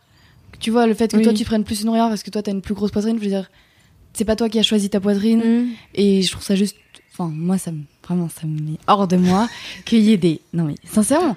qui- c'est genre, moi, une fois, je suis venue en robe et c'était. euh, bah, du coup, vous pouvez pas voir parce que c'est un podcast. C'était. euh, c'était, euh, je sais pas comment décrire, c'était comme ça. Enfin, en épaules, j'avais. En fait, il y avait pas de bretelles. Un bandeau. Oui, voilà, un bandeau. Mais c'était une robe, donc vraiment. Et il y, avait pas de décolleté, il y avait les épaules et les épaules ma, nues. ma- ma nuque, quoi. Voilà. Et je me souviens, euh, j'avais eu bah, pareil avec mon CPE en débat, et il m'avait fait au début du débat, oui, il y a un peu trop de peau, Tam, et j'avais pas qu'à là parce que je me suis dit bon. euh, s'il me dit pas de mettre ma chemise, je la mets pas parce que j'ai la flemme de, euh, de comprendre ces sous-entendus de merde. Et euh, une heure plus tard, il me fait euh, Oui, enfin là par exemple, je t'ai dit qu'il y avait trop de peau, t'aurais pu comprendre que tu devais mettre ta chemise. Et je me suis dit Mais mec, en fait, soit tu me demandes de mettre ma chemise, soit tu me fais pas de remarques, mais il y a pas de moyen d'entre-deux comme ça, genre euh, Ouais, je trouve, enfin pour moi, il y a un peu trop de peau, mais en fait, j'en ai rien à faire de ton avis, tu, Tu vois. lui as c'est dit pas- ça? Ben non, mais je, je, je lui ai dit, non, mais je lui ai dit, et sincèrement, euh, je lui ai dit, euh, vous auriez pu me dire, euh, enfin, euh, de mettre ma chemise au lieu de faire des sous-entendus. Il a dit, non, mais je pense que t'es assez intelligente pour comprendre. Non, mais c'est pas du tout le débat. À C'est toi de décoder, d'accord Non, mais le, c'est le- complètement- langage, le, le- le langage codé des adultes, quoi, tu vois. Non, mais, Non, mais j'avais compris le langage codé, Bien sûr. Et pas rentrer mais je voulais pas rentrer dedans. Voilà, compris. c'est ça. Mais Non, mais je- t'as- mais Mais mais- mais tellement bien Mais fait. t'as tellement bien fait. Je sais. T'as- Mais du coup, je l'ai mise, ma chemise, et ça m'a saoulée. Mais en fait, c'est aussi tout le débat de euh, les filles doivent euh, ne pas exciter les garçons Mm. parce que ça va nuire à la scolarité des garçons. Donc c'est tout ça Ouais, qui ça, est en dessous et qui est dégueulasse. Et les garçons, les garçons de leur âge, ils, ils sont, ils s'en foutent. Ils sont avec Ah. elle tous les week-ends. euh, Moi, je suis pas d'accord. hein. Je suis pas Ah, d'accord du pas tout. d'accord. Ah, bah, c'est Ah, marrant, je suis tiens. vraiment pas d'accord parce que j'avais euh, bah, j'avais un décolleté très similaire à celui que j'ai aujourd'hui. Et euh, moi, je regardais pas, mais je parlais à deux gars et il y avait une, une meuf avec moi. Et elle m'a dit euh, Mais tu t'es enfin, tu t'es pas rendu compte que vraiment ils ont passé cinq minutes à regarder ton décolleté? Et je, je lui dis Non, parce qu'en fait, euh, moi, je préfère ne plus faire attention. Mm. Parce que maintenant, je préfère ne plus regarder où les garçons regardent, que ce soit de mon âge ou pas de mon âge. hein. Mm. Parce que sinon, ça me, ça me fait un, un petit frisson de. Ah mais je comprends, mais du coup on dit pas du tout des choses qui sont contradictoires. Oui. C'est-à-dire que les garçons ils peuvent regarder ton décolleté ou, euh, enfin moi quand euh, je vois un beau mec passer, euh, je le regarde passer, je suis hyper contente de l'avoir vu passer. Je dis merci, gratitude. Mm. Ça veut pas dire que euh, je vais aller l'interrompre euh, et que Ah non, mais euh, je après, vais lui mettre la charge de dire euh, comme il était trop beau ou trop bien sapé ou que euh, il avait un crop top, euh, ça m'a détourné de ce que je devais ouais. faire et je lui mets la faute sur le fait que moi j'avais un objectif à remplir qui était d'avoir des bonnes notes ou de de- d'envoyer le mail que je, pro que je devais envoyer. Et bah non en fait je prends la responsabilité de ce que je fais de ce que je regarde et de bah voilà si je vois une nana ou un mec que, qui me plaît je suis émoustillée ou peu importe fine so what? Et, en fait euh, pourquoi est-ce qu'on devrait déjà euh, euh, dire que c'est mal? Enfin, tu vois, si euh, Bah, je Si, crois euh, qu'après, si t'as la personne qui est en face de toi et qui, re- et qui te regarde pas dans Ah non, les yeux et qui. C'est ça. Ah, mais Bien ça, sûr, justement, mais c'est c'est- c'est- mais c'est un- Mais c'est pas de la faute de la femme, tu vois. Oui, oui, oui. C'est pas à la meuf de s'habiller. Enfin, après, Non, je je sais sais. ton avis aussi, mais je, crois qu'il euh, faudrait e- expliquer aux garçons Oui, et aux gens d'une manière générale Personne leur dit. En fait. que, en fait, quand tu regardes pas les gens dans les yeux, ça se voit en ça face. se voit. non, mais, mais bien sûr. Mais tu le sais pas. Je vois pas, en fait. Et il faudrait expliquer aussi aux garçons que si on se fait belle ou que on met euh, moins de tissu, c'est pas pour qu'ils nous sautent dessus. Ouais, Ça, il faut absolument qu'on leur dise. Et je pense que c'est totalement recevable comme message. Et euh, cette année, euh, euh, alors, tu me dis, Tam, si t'as pas envie, mais cette année, euh, il y a- Oula. non mais le- les groupes sont plus mixés. Mm. Avant, euh, Tam n'avait que des, des, des amis filles. Et je crois pas que euh, les garçons, parce que vous avez des crop tops ou euh, Non, mais ils s'en foutent. mais que- Enfin, que je veux dire. ils sont totalement perturbés et que euh, Mais en fait, Enfin, tu vois, ça les En rend pas violents, quoi. Mm. C'est truc- vraiment euh, un truc sur lequel on peut se mettre d'accord. Pardon. C'est nous, en, c'est nous en tant qu'adultes qui, met- Mais- qui sexualisons Oui, quelque oui, part mais c'est ça. En fait, j'ai l'impression que moi, ça truc. pose qu'un problème aux adultes. Enfin, personnellement, dans mon lycée, c'est vraiment, il y a que les adultes qui font des remarques et tout, mais entre gars, entre meufs, euh, enfin, on, on s'en fout, quoi. C'est pas, enfin, vraiment. Moi, pas j'ai la même des potes. expérience, toi? C'est pas que j'ai pas vraiment la même expérience, mais faut tomber sur les bons gars, quoi. Oui, Parce qu'il y en a sûr. quand même qui Oui, sont. non, non. Mais de toute façon, il y a des connards partout, hein, Oui, soyons oui. d'accord. Mais euh, il y en a quand même qui sont capables de, même si tes potes et tout. Après, moi, j'ai toujours eu plus des potes filles que des potes gars. Mais j'ai des potes gars qui sont adorables et qui Mm. m'ont jamais rien dit sur comment j'étais habillée. Et à côté de ça, j'ai un gars euh, il y a deux semaines qui, enfin, qui toute la, en fait, qui, qui est mon camarade dans ma classe. Toute l'année, à chaque fois que je mettais un truc un peu moulant ou qui me mettait plus en avant que le reste, quand j'avais un pantalon euh, en fluide par exemple, euh, qui me disait par- parfois pendant une semaine, ton pantalon de la semaine dernière était trop beau parce que justement il me mettait en avant. Et c'est ce même gars Ça veut qui, dire quoi te mettre en avant bah, c'est, ça veut dire euh, qu'il remontait mes fesses, donc on voyait que j'avais des fesses, tu vois. Ah, ok. Et du coup, le mec, pendant, il- des fois pendant une semaine, il m'envoyait des messages où dans, il- quand il me voyait, il me disait putain ton pantalon il était trop beau la dernière fois. Mais ça, c'est un. ça, et ça, du c'est un coup, ça te compliment. fait quoi? C'est. Euh, je le prends vraiment pas comme un compliment parce que les trucs plus larges, ça- il le disait jamais, tu vois. Et après, il a aussi eu ce genre de comportement où bah, j'avais une jupe, j'ai sauté pour essuyer le tableau et il a dit Tu veux pas ressauter? Et après, il a dit J'aime bien les écolières en jupe comme toi et j'étais vraiment là, genre Ta gueule. Ferme ta gueule. Tu lui as dit ta gueule? Non, parce que j'étais en classe et que j'allais me faire défoncer et que prendre une heure de colle la dernière semaine, ça m'aurait pas plu. Mais euh, Mais Ouais, là, pas encore fait- une fois, mais il s'est oui, c'est pas ça, fait en fait. défoncer parce qu'il disait j'aime bien les, éco- les non, parce que personne l'a entendu, parce qu'il y a que Ah. moi qui l'ai entendu, parce qu'il l'a dit tout bas, parce qu'il l'avait un peu. Enfin, je sais pas, je sais pas Bah, du tout. T'aurais pu aller lui dire tout bas Ouais. ta gueule. Ouais. La prochaine fois, ta gueule. Ouais, en même temps, tu vois, c'est quelqu'un que je verrai plus après, donc euh, franchement. Mais là, on Bah, revient sur tu- le même sujet de perte de temps et de euh, Ouais, c'est ça. avancer vers l'autre. C'est comme tout à l'heure. Enfin, si c'est son pote en classe. euh, Oui. enfin, Non, mais oui, mais c'est un peu la même, euh, c'est un peu le même. Non, schéma, mais- finalement. Ouais, c'est ça. C'est. J'ai l'impression que les filles, vous avez aussi toute une charge de d'éduquer euh, Ah oui. les gars avec. Je suis pas sa mère non plus. Je suis Ouais. personne pour lui. Bien Je suis, enfin, je, je suis personne. sa mère. Je suis pas sa daronne. Je suis pas. Je suis pas là pour lui dire. euh, alors ça tu dis, ça tu dis pas, d'accord? Oui, Je- non, mais je- moi j'aime bien. Ah, Moi j'adore. Bah, il y a- sincèrement le nombre. non mais c'est vrai. Le nombre de les- débats que j'ai avec mes, mes, mes potes ou pas mes potes, mais les mecs de ma classe ou même les profs, j'adore avoir des débats parce que j'ai l'impression que, enfin. Avoir un débat, c'est pas engueuler la personne ou quoi, mais juste essayer d'avancer ensemble. Et je me dis, là, au moins, euh, il fera plus ça et ça me remplit de joie parce que je me dis, déjà, moi, ça m'a fait, ça m'a saoulé. Ça m'a saoulé. Euh, mais tu ça peux donner un exemple Bah, euh, mais c'est pas trop, c'est pas sur le dress code, mais euh, par exemple avec mon prof de, de RHS, réflexion humaine et spirituelle. Euh, euh, On vous a dit, hein, c'est collège catho. Et euh, bah on avait un débat sur euh, sur euh, l'inclusion des euh, LGBTQIA+.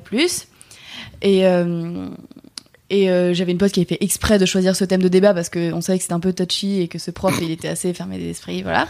Et moi, toutes, toutes mes potes, en fait, il y avait vraiment trois personnes qui participaient, c'était tr- tr- trois meufs, dont moi, et tout le monde, tout le reste dormait parce qu'ils pensaient que c'était une cause, euh, enfin que le prof, en fait, il allait ju- juste rien comprendre parce qu'il est trop vieux, parce que c'est un homme, parce que voilà. Et en fait, avoir un débat avec lui, moi, ça m'a grave aidé à voir comment les gens réfléchissaient et qu'en fait, lui, il se sent juste attaqué parce que, enfin, non, on lui gueule dessus. Enfin, moi, du coup, je m'en suis rendu compte, Mm. mais en fait, euh, on prend un peu les vieux pour des cons, alors qu'en fait, enfin, non. Ouais, mais il y en a plein qui avancent quand même pas. hein. Oui, mais non, mais ça c'est mais, sûr. mais moi je savais très bien que si je lui disais genre me dis Mais- pas ça, il le referait quand même. T'as eu un peu le même exemple euh, avec une de tes profs il y a quelques Ouais, semaines. ouais, ma prof de Ouais. KT, fou là là, la soixantaine là. Euh, le mar... Enfin, oh, je sais pas, vous allez pas là-dessus parce que vraiment, j'ai eu genre quatre cours avec elle depuis qu'on a repris totalement en présentiel, nous. Et euh, chaque fois, je sortais de là, mais j'étais remontée à bloc, Ouais. j'allais me plaindre à tout le monde. J'étais là, non, mais j'en ai marre, elle est là. Moi, je suis homophobe, alors qu'il y a genre quelques semaines, j'étais avec une meuf et tout, et euh, on me dit que je suis homophobe, nanana, enfin bref. Oui, parce que C'est- à un Ah, moment mais- donné, après, quand t'as une prof qui finit par dire à ta gamine qu'elle est, mo- elle est homophobe, c'est.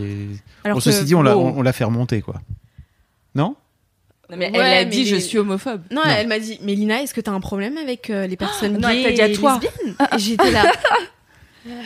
Je, je lui ai vraiment dit, madame, vous savez pas à qui vous parlez, vous pouvez pas vous permettre de dire ça. Genre C'est pas- vraiment, parce Ah que, bah bien sûr. Mais Bien pourquoi elle a dit ça? Parce que, alors on a, je ne sais pas comment c'est parti. On a eu d'abord un débat sur le mariage et le divorce. Ce qui est dans la religion quelque chose de très, euh, en fait, elle nous a expliqué, donc c'est de son point de vue, je parle de son point de vue.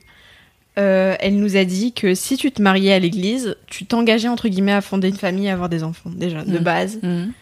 Et Ce qui est, ce et qui est que vrai le- en soi dans, vrai. le- ce qui est dans les vrai, textes. ce qui est vrai et euh, plausible, mais euh, elle nous a dit c'est donc pour ça que le mariage homosexuel n'est pas accepté parce que tu ne peux pas fonder une famille. Mhm. Et donc je lui ai dit mais Madame, euh, enfin les mères porteuses, il y a mais plein de mais ce qui est choses vrai aussi, c'est-à-dire que dans leur monde, tu vois, oui, ça oui, aussi, dans je, le vois, leur, je ouais. vois que c'est pas possible génétiquement qu'une puis- femme et une femme ou qu'un homme et un homme euh, font un enfant avec euh, leurs moyens personnels sans avoir sans faire appel à quelqu'un d'autre ou à de la médecine. Mm.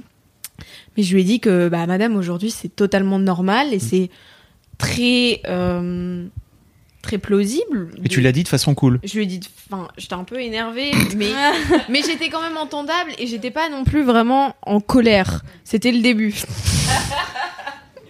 Et je lui ai dit, mais madame, il y a plein de choses aujourd'hui, comme les mères porteuses, etc. Elle nous a sorti un exemple du genre, euh, ouais, euh, mais euh, si euh, les parents, ils veulent pas de l'enfant, bah la personne, elle doit garder l'enfant. Et donc, elle a dit, oui, le... Hein le comment Mais il des- s'appelle? L'évêque ou le pape? Ou le pape. les, oui. les gens qui décident le pape, si hein, c'est permis le- ou pas permis, boss, king. disent qu'il faut voir tous les revers de la médaille. Donc les gens qui vont se taper l'enfant après alors qu'ils ont déjà pas de moyens, bah il faut voir ça. Donc je fais OK, très bien, mais c'est pas parce qu'il y a deux parents que c'est des connards qui vont pas accepter leur enfant parce que il est handicapé, parce que c'est une fille, parce que c'est un gars et qui voulait pas ça, euh, que tout le monde va faire pareil. Mm. Et donc elle a commencé à me... Enfin, du coup, je lui ai dit, mais madame, vous savez qu'en France, le mariage gay, c'est pas depuis si longtemps que ça, mais c'est accepté.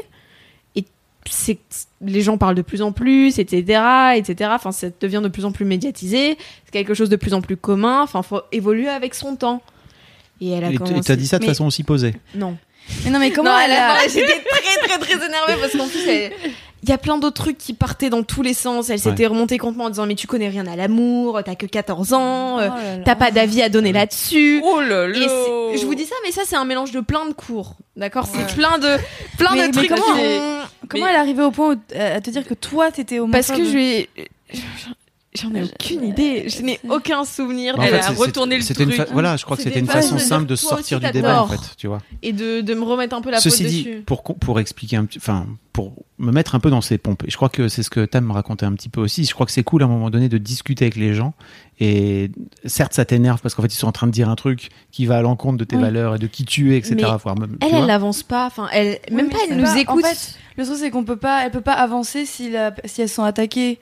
C'est un, tu vois. mais euh, de cas, base, on, plus de base, difficile. on, on était très très posés. Hein. Ouais bah ouais. Et on est, on est, enfin, il y a pas que, il y a- Oui, non, mais c'est oui. souvent moi et elle parce que. Ouais. La même. J'ai une grande gueule, hein, euh, voilà. Bah oui, bien sûr. C'est très souvent moi et elle, mais euh, il y a plein d'autres gens qui réagissent en disant bah madame, moi je suis, enfin je suis d'accord avec Lina, je vois pas. Et Ouais. le pire, c'est qu'il y a vraiment des gens qui aiment bien lancer ce sujet-là et quand je les entends dire mais madame, du coup le divorce dans la religion catholique et moi je suis là fou loulou loulou, je vais pas sortir de ce cours euh, saine et posé. Mais je trouve ça assez beau quand euh, tout d'un coup, euh, tout le monde décide de baisser les armes et qu'il y a tout d'un coup une écoute Ouais. possible. Et c'est à ce moment-là souvent qu'il y a des changements d'avis qui peuvent s'opérer. Après, euh, Mais elle- c'est vrai que parfois elle- c'est elle baisse- inaudible. T'as envie de Elle baisse pas la du tout personne, les armes parce que elle dit vraiment vous avez 14 ans, vous Oui, avez non, non, vous avez un avis, oui, vous avez un avis en carton c'est le- quoi. ça, c'est vraiment le- Mais c'est l'argument de, base pour dire en fait t'es En fait ta gueule. ta gueule t'es un enfant. Et je suis là, euh, faites, faites pas cours de caté alors si vous voulez pas d'avoir des débats avec des enfants. Enfin, Non mais je sais, hein, vous êtes bénévole et tout, c'est bien, nan, nan, Ah bah vous, servez Ah bah, Dieu, euh, c'est- cool, ouais, genre. ça, euh, ouais. Mais le faites pas avec des enfants si c'est ça, genre allez, allez faire des cours de caté à des adultes. Enfin, je veux tu dire. vois, euh, moi, ce que je me dis dans ce cas-là, je me dis, bah, en fait, c'était une connerie de vous avoir foutu dans ce, dans, dans, dans, dans cet établissement, quoi. Tu Ouais vois. mais non en même temps je trouve que ça nous. ça forge. Enfin, ouais, en fait, c'est ça, c'est qu'on s'attend au moins à un minimum de. Bah, de manière de penser différente, quoi. Ouais. Enfin, opposée, même. Très opposée. Ouais, très opposé. Ouais. Ça Très, forge très énormément. opposé, hein. ouais. Mais après, je trouve que un- quand un débat et que la personne change d'avis, c'est tellement satisfaisant. Genre vraiment, ah c'est trop bien. Genre en début d'année, tu sais avec mon prof d'anglais qui avait fait, qui avait écrit, il nous donnait tu sais plein de feuilles euh, juste pour euh, pouvoir écrire genre must, enfin des trucs vraiment basiques. Bon déjà c'était nul Mm. et il y avait une phrase genre euh, à, une phrase à trous et c'était écrit euh, oui euh, euh, je prends mon pif genre euh, Chloé euh, ne voit pas trop ses amis. Euh, ou non, c'est quoi euh, Elle est un peu grosse en plus, elle devrait aller faire du sport euh, et manger le moins de chocolat. Et t'es genre, mais c'est pas possible C'est pas possible C'est c'est Il pas y a vraiment possible. moyen de choisir je- vraiment des milliers et- d'autres phrases. non, mais, Ouais, non, mais c'est ça. en plus, c'est lui qui nous- choisit les phrases. Ouais. Et je l'ai appelé et j'ai fait, mais monsieur, c'est c'est pas, enfin, c'est pas possible d'écrire ça. Et il comprenait pas. Et il a commencé à s'énerver parce qu'en plus, j'ai dit ça devant toute la classe. Donc forcément, lui, Ouais. ça, il se sent pas bien et tout. Et je suis genre, non, mais je comprends complètement votre avis. Je dis, je dis qu'il y a, parce qu'il disait oui, mais aussi, c'est pas très sain d'être, d'être, d'être gros. Enfin, il y a des trucs où c'est juste, c'est pas bon pour la santé. Je disais, oui, il y a des cas de figure où c'est le cas, mais vous pouvez pas euh, faire ça dans un exercice. Enfin, ça peut être hyper offensant. Et puis, et il a fini par comprendre. Et pendant c'était cette discussion-. C'est pendant cette discussion-là où tu Oui. tu es pris à plusieurs fois? Non, non, euh, une fois. Et, en- et une fois, et euh, euh, one shot. Et, euh, et après, euh, et après, à la fin du cours, le cours d'après, je, le- je crois que je me suis excusée en disant oui, je suis désolée si j'étais trop agressive ou quoi. En plus, devant toute la classe, c'était pas très euh, c'est malin toujours de ma mieux part. d'aller Oui. voir euh, One À la One. fin du cours, je lui ai dit ça. Il a dit non mais euh, j'ai enlevé les phrases de mes exercices, je les donnerai plus. euh, merci parce que c'est ça qui m'aide aussi à avancer en tant que prof. Et ça, c'est vraiment super cool quand. Enfin, c'est. Tu te sens bien quoi. Tu te dis bah j'ai bien fait de de de prendre mon temps pour ça parce que c'est Oui, important. parce que là, quoi. par rapport au gars que tu croises pendant une seconde dans Ouais. la rue, genre lui, tu vas là, te taper tu, toute l'année. tu vas l'avoir toute euh, l'année et ça vaut le coup d'investir dans et la puis, relation. Après, il m'adorait le prof, quoi. Il s'était genre, il savait que je, il pouvait compter sur moi pour euh, que je donne un avis qui était euh, honnête et euh, et pas juste un truc où genre vas-y ce prof il est trop con, euh, c'est un vieux schnock qui comprend rien, à- qui comprend rien, euh, je vais je vais pas perdre mon temps avec lui, ce qui est, enfin ce qui aurait, j'aurais très bien pu faire ça aussi, mais je, je l'ai pas fait et je suis assez contente parce que du coup euh, il y aura plus ces phrases de merde dans les prochains exercices. Elle vous vient d'où euh, cette colère? Tu sais, tout à l'heure, tu dis. Euh, je pense que c'est comme euh, nous, on est beaucoup sur les, euh, les réseaux, tout ça, et que on est un peu dans une bulle où il y a que des gens qui pensent pareil que nous, que des adolescents qui sont très très woke, euh, qui parlent, qui, qui avancent sans cesse, voire parfois c'est trop extrême, mais un autre sujet. Qu'on est tellement habitué que quand on voit quelqu'un qui est pas d'accord ou qui a un, ou qui parle, enfin ouais, qui est pas d'accord avec nous, ça nous ça nous replonge très brusquement dans un truc où on se dit mais en fait euh, des gens pas d'accord avec nous euh, enfin tout le monde passe- pense pas comme moi je pense c'est pas possible et du coup je- enfin moi je pense que ça m'énerve vachement quand je vois qu'il y a encore des gens qui pensent euh, Enfin, pour moi, c'est c'est très vieux, quoi, comme manière de penser. C'est un truc. Non, mais sincèrement, c'est un truc genre au bout Ouais, d'un à moment. l'échelle de l'humanité, t'as raison. Non, mais tourne la page, je sais pas. C'est comme la vie antérieure à 11 ans, c'est la même. C'est genre. euh, c'est pas. Enfin. non, non, mais je sais pas, au bout d'un moment, il faut, il faut avancer et, c'est- et c'est normal. Et peut-être que même. que nous, les femmes avaient pas le droit de vote en 1945 en je France sais, et c'est pour ça Et je que dis nous, pas sûrement, que- dans, dans- enfin, quand on sera maman sur un jour, on est maman, euh, voilà, on aura peut-être l'air de vieux schnock aussi, tu vois. Et, Mmh. et moi, je, je, je, je suis ravie si quelqu'un m'aide à avancer dans mes trucs. Et d'ailleurs, chaque fois que j'ai des débats avec ma mère, c'est insupportable parce qu'elle a toujours raison. Et ça m'insupporte. Mais au moins, j'avance. Au moins, j'avance. Et je pourrais ressortir ces arguments dans, une autre, euh, dans un autre débat. Et, euh, et voilà, c'est pas avoir toujours raison, mais. euh, c'est bien d'avoir- J'ai pas du tout répondu à ta question, du coup, mais. Si, si, si, bah, t'as parlé si, des réseaux peu. sociaux. Mais euh, oui, c'est ça, c'est que je, je sais pas, je suis trop habituée. Les réseaux même sociaux, est-ce ouais. qu'ils entretiennent un peu justement ça, ils entretiennent la colère. Moi, moi, il- moi, de mon point de vue, euh, il y a plein de comptes comme, bah, par exemple, un que moi je suivais beaucoup à un moment, c'est euh, Period Studio, avec un pont entre les deux, Ouais, ouais. euh, qui a un compte qui fait euh, des illustrations régulièrement pour dire bah, une femme en short qui court et une femme en jean avec un col roulé, c'est la même chose. Et euh, non, des témoignages, euh, plein de trucs. Et à chaque fois que je vois ça, ça- je je suis outrée. Je suis là, genre, en fait, à tout moment, ça m'arrive à moi aussi. Oui, c'est ça, ouais. Et quand ça m'arrive à moi, bah, ça peut être une- sur une seconde, du coup, je sais pas comment réagir. Et en même temps, il y a déjà des mecs qui m'ont arrêté dans la rue et le mec qui regardait un porno et il m'a dit Est-ce que toi aussi tu cries comme ça? Et j'étais là. Et après ça, j'avais peur de sortir, tu vois. Enfin, et pourtant, je suis comme ma mère, elle m'a quand même dit Tu ressors et tu, tu, tu, tu bouges, tu te bouges le cul et tu restes pas dans ta peur et tu t'en sors. Et c'est ça aussi la colère, c'est par tous les mecs qui m'ont regardé, j'ai, en fait, j'en ai marre aussi que ce soit les mecs qui ouais. regardent et qui m'arrêtent, qui me klaxonnent tout. Mais donc quelque part ces, ces réseaux-là, enfin ces périodes, etc. Ils sont aussi quelque part aussi en train de refléter ta réalité. Donc tu dis Oui. qu'ils te chauffent un petit peu, tu vois, en te, en te titillant, Exactement. Mais c'est aussi quelque part ton Mais vécu. Je pense que c'est aussi pour en parler parce que c'est des trucs qu'on peut partager facilement. Tu cliques sur deux boutons, c'est dans ta story. Euh, Il y a, il peut y avoir euh, 200 comme 1000 personnes qui le voient. Euh, c'est c'est un moyen rapide de faire passer la manière dont, dont tu penses et la manière dont tu vois les choses. Ah, donc toi, ce que tu dis, c'est que ça entretient la colère, mais d'une manière saine, parce que ça met des mots sur ton vécu. Ou est-ce que bah, ça après, moi, des j'ai comptes. aussi le mettre un Faut peu à aussi, distance de ouais, temps faut à aussi autre. savoir, euh, faut aussi savoir mettre des pauses et se dire ok. euh, là, Tu le follow plus par exemple ce compte non, j'ai arrêté moi parce que je sais que c'est c'est beaucoup et après ça me ça me Ouais. remonte vraiment et après ils font beaucoup de contenu et j'essaye de limiter mon mon temps sur les réseaux sociaux du coup euh, Bien j'ai- limité mes abonnements à 75 personnes pour euh, vraiment avoir le moins de stories à regarder Ouais. par exemple qui est un Ah, truc incroyable. moi j'ai plein de potes ça. qui font et qui veulent regarder toutes les stories et qui sont abonnés à 200 comptes et je suis là mais tu peux passer 10 Ouais. heures à regarder juste la vie des gens c'est pas intéressant Ouais. donc moi je limite au maximum le nombre de stories à une centaine max max max C'est déjà d'abonnements. hein, C'est déjà énorme pour euh, pour moi je trouve. Après euh, certains diront que ça fait autant et narcissique de suivre que 100 personnes euh, ou des trucs Ah comme oui, ça. c'est Ah, mais vraiment En fait, mais oui, mais, les Mais- gens, mais les gens ils disent ouais. mais tu te prends pour qui à suivre que deux, que 70 personnes je suis là. alors que t'as nanana d'abonnés. non mais parce qu'il y a des gens qui font avec exprès. Là, scotché, hein. Mais parce qu'en fait, il y a des gens qui font exprès d'avoir très très peu de, enfin, de s'abonner à très peu de monde. Genre, j'ai pas, j'ai pas votre time. Genre moi, il y a beaucoup de gens qui s'abonnent à moi parce que moi, je suis un exemple, mais j'ai Dans- personne à suivre. Genre dans, tu dans ton lycée, enfin dans ton- Non, enfin, moi, je suis pas du tout dans cette logique-là, mais Non euh, mais il y a plein de gens qui peuvent dire ça. ouais. qui dit ça Enfin, Bah, je sais pas. Je sais Non, pas mais- non plus, mais je sais que c'est des trucs que j'ai déjà entendus. Bah Genre, oui, euh, bah mais oui. elle, elle, elle se croit trop, elle a mis l'abonnement, Ouais. elle a mis l'abonné, et pourtant elle, a- elle suit une centaine de personnes. Et j'étais là, mais. Ah, mais c'est. Ah, alors que hein, moi, les gens, moi de mon ouais, mais du coup, non, sur les réseaux sociaux, il y a ce truc du, du grand œil là qui Ouais. vous regarde tout le temps Bah oui, et qui. mais oui, euh, mais clairement, mais c'est fait extrait. C'est fait, c'est. c'est- Mais c'est du coup, ça, ça, crée quoi chez vous? Vous avez encore plus envie de de de, Ça de- suivre ces règles-là ou au contraire vous dites non mais là Franchement, vraiment ça trop dé- ça toxique, dépend je des je moments. dégage quoi. Bah ouais, mais en fait, il y a de l'addiction, c'est pas Non, que. je- je- justement c'est quoi euh, C'est quoi quoi moi non, mais moi par exemple qui suis euh, très addict Ouais. bah j'ai trouvé un moyen c'est juste de désinstaller Ouais, euh, l'appli de temps à autre et la dernière fois je l'ai désinstallé euh, quatre mois et j'étais super heureuse et j'y suis revenue parce que je devais y revenir pour parler de, de choses spécifiques avec ma communauté et là je vais redésinstaller et moi pour le coup je suis pas trop euh, FOMO donc en fait je- Fear of missing out, si vous. Fear C'est la of peur de, missing peur de out, manquer. Je ouais. traduis pour les gens qui merci qui ont pas.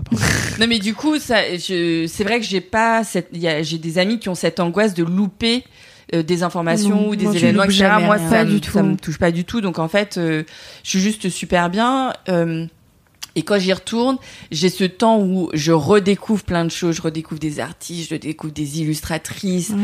Euh, je vois des infos hyper intéressantes, je vois des vidéos et des portraits et tout. Et puis en fait, au bout d'un moment, alors déjà là sur euh, la reconnexion euh, qui s'est fait il y a un mois, je me rends compte que je j'atterris sur euh, sur des sites marchands, mais systématiquement. Mm. Et au bout d'un moment, je suis là, non mais attends, je suis en train d'acheter un truc. euh, enfin, bah non en fait. Non. Enfin non, en fait, je vais pas acheter. Du coup, je je sors du truc. Mais voilà, c'est comme ça que je gère à peu près mon addiction. Mais euh, avant, ça me mettait, ouais, ça me mettait en colère. Et c'est exactement ce que tu Non, dis. moi, C'est-à-dire de- qu'il y a des, il y a des, il y a des, il y a des, ouais, des profils. euh, où je me disais, ah, j'apprends plein de trucs, ça met des mots, etc. Et puis en fait, t'es en colère. Non, mais ça met des mots, mais je- ça montre que un côté de la pièce, quoi. En fait, ça montre. Il y a aussi le truc où, quand même, on est dans une époque qui évolue vachement et c'est génial, tu vois. Mais ce genre de compte, ça montre que vraiment le, mauvais aspect, le truc où c'est euh, c'est négatif, quoi, tu vois. C'est que des meufs qui se prennent des remarques, c'est que des, des, des vieux, des. des- Alors qu'il y a vois. plein de. Alors qu'il y a plein de trucs. C'est pas parce que tu marches dans la rue avec un décolleté que forcément on va mal te regarder. C'est ça aussi Oui. le truc. Hmm. Et puis ça arrive, ça arrive aussi que les gens ils soient gentils, tu vois. Ouais. Et en fait, il y a un peu ce truc de perte d'espoir, je trouve, sur les réseaux sociaux où c'est juste. En fait, Ah tout, ouais. Tout le monde est un sombre, chien, tu quoi. vois. Tout, tout Ouais. le monde est en chaleur et tout le monde est là, est là pour, euh, pour regarder ton décolleté. Alors que Ouais, Alors en fait, que non, en euh, fait. il y a des moments où tu deviens parano. Hein. Euh, Ah, mais moi, mais, vraiment, il y a des moments dans la rue où je suis là, mais est-ce que ce mec me suit? Alors que Ouais. pas du tout. Ouais, Ouais, tout- Mais juste temps. vraiment, il était là pour rigoler. En même temps, des fois, il y a vraiment un mec qui me suit et je suis là. Est-ce que j'ai bien fait d'être parano ou pas? Parce que du coup, maintenant, j'ai Ouais. peur. Oh. Et il y a des moments où tu sors et, enfin, moi, je sais que il y a certains hauts que je mettrais pas pour aller à certains endroits. Oui, bah Ouais, oui, oui, bah. euh, Mais que sûr. que ce soit au collège ou genre dans les, si je sais que je vais aller me balader dans la petite rue de Lille, euh, moi, je, je- il y a certains trucs que je, je, je ne mets plus parce que ou je mets un gilet avec. Je prends un gilet au cas où. Ouais, bah non. Ouais, bah, Parce qu'il y a des moments où je me sens mal à l'aise. Mais même euh, quand on est passé de l'hiver à l'été, là, euh, nous, euh, c'était quand en vacances d'avril, on est parti genre à Lyon. Euh, c'était la première fois que je sortais avec un débardeur qui mettait plutôt mes, ma poitrine en valeur. Euh, j'avais pris un gilet, j'ai laissé mon gilet même si je crevais de chaud. Parce que je Ouais, me sentais pas du tout à l'aise, parce que j'avais oublié ce regard que les gens avaient sur moi. Hmm. Et alors que j'étais dans une ville que je connaissais pas, hein, donc Ouais. personne me connaissait, euh, je connaissais personne. Et juste, j'étais vraiment extrêmement mal à l'aise Wow. de sortir avec ce haut et depuis j'ai pas un peu plus de mal de le mettre mais je prends toujours un gilet avec même s'il fait 30 degrés là comme aujourd'hui Ouais.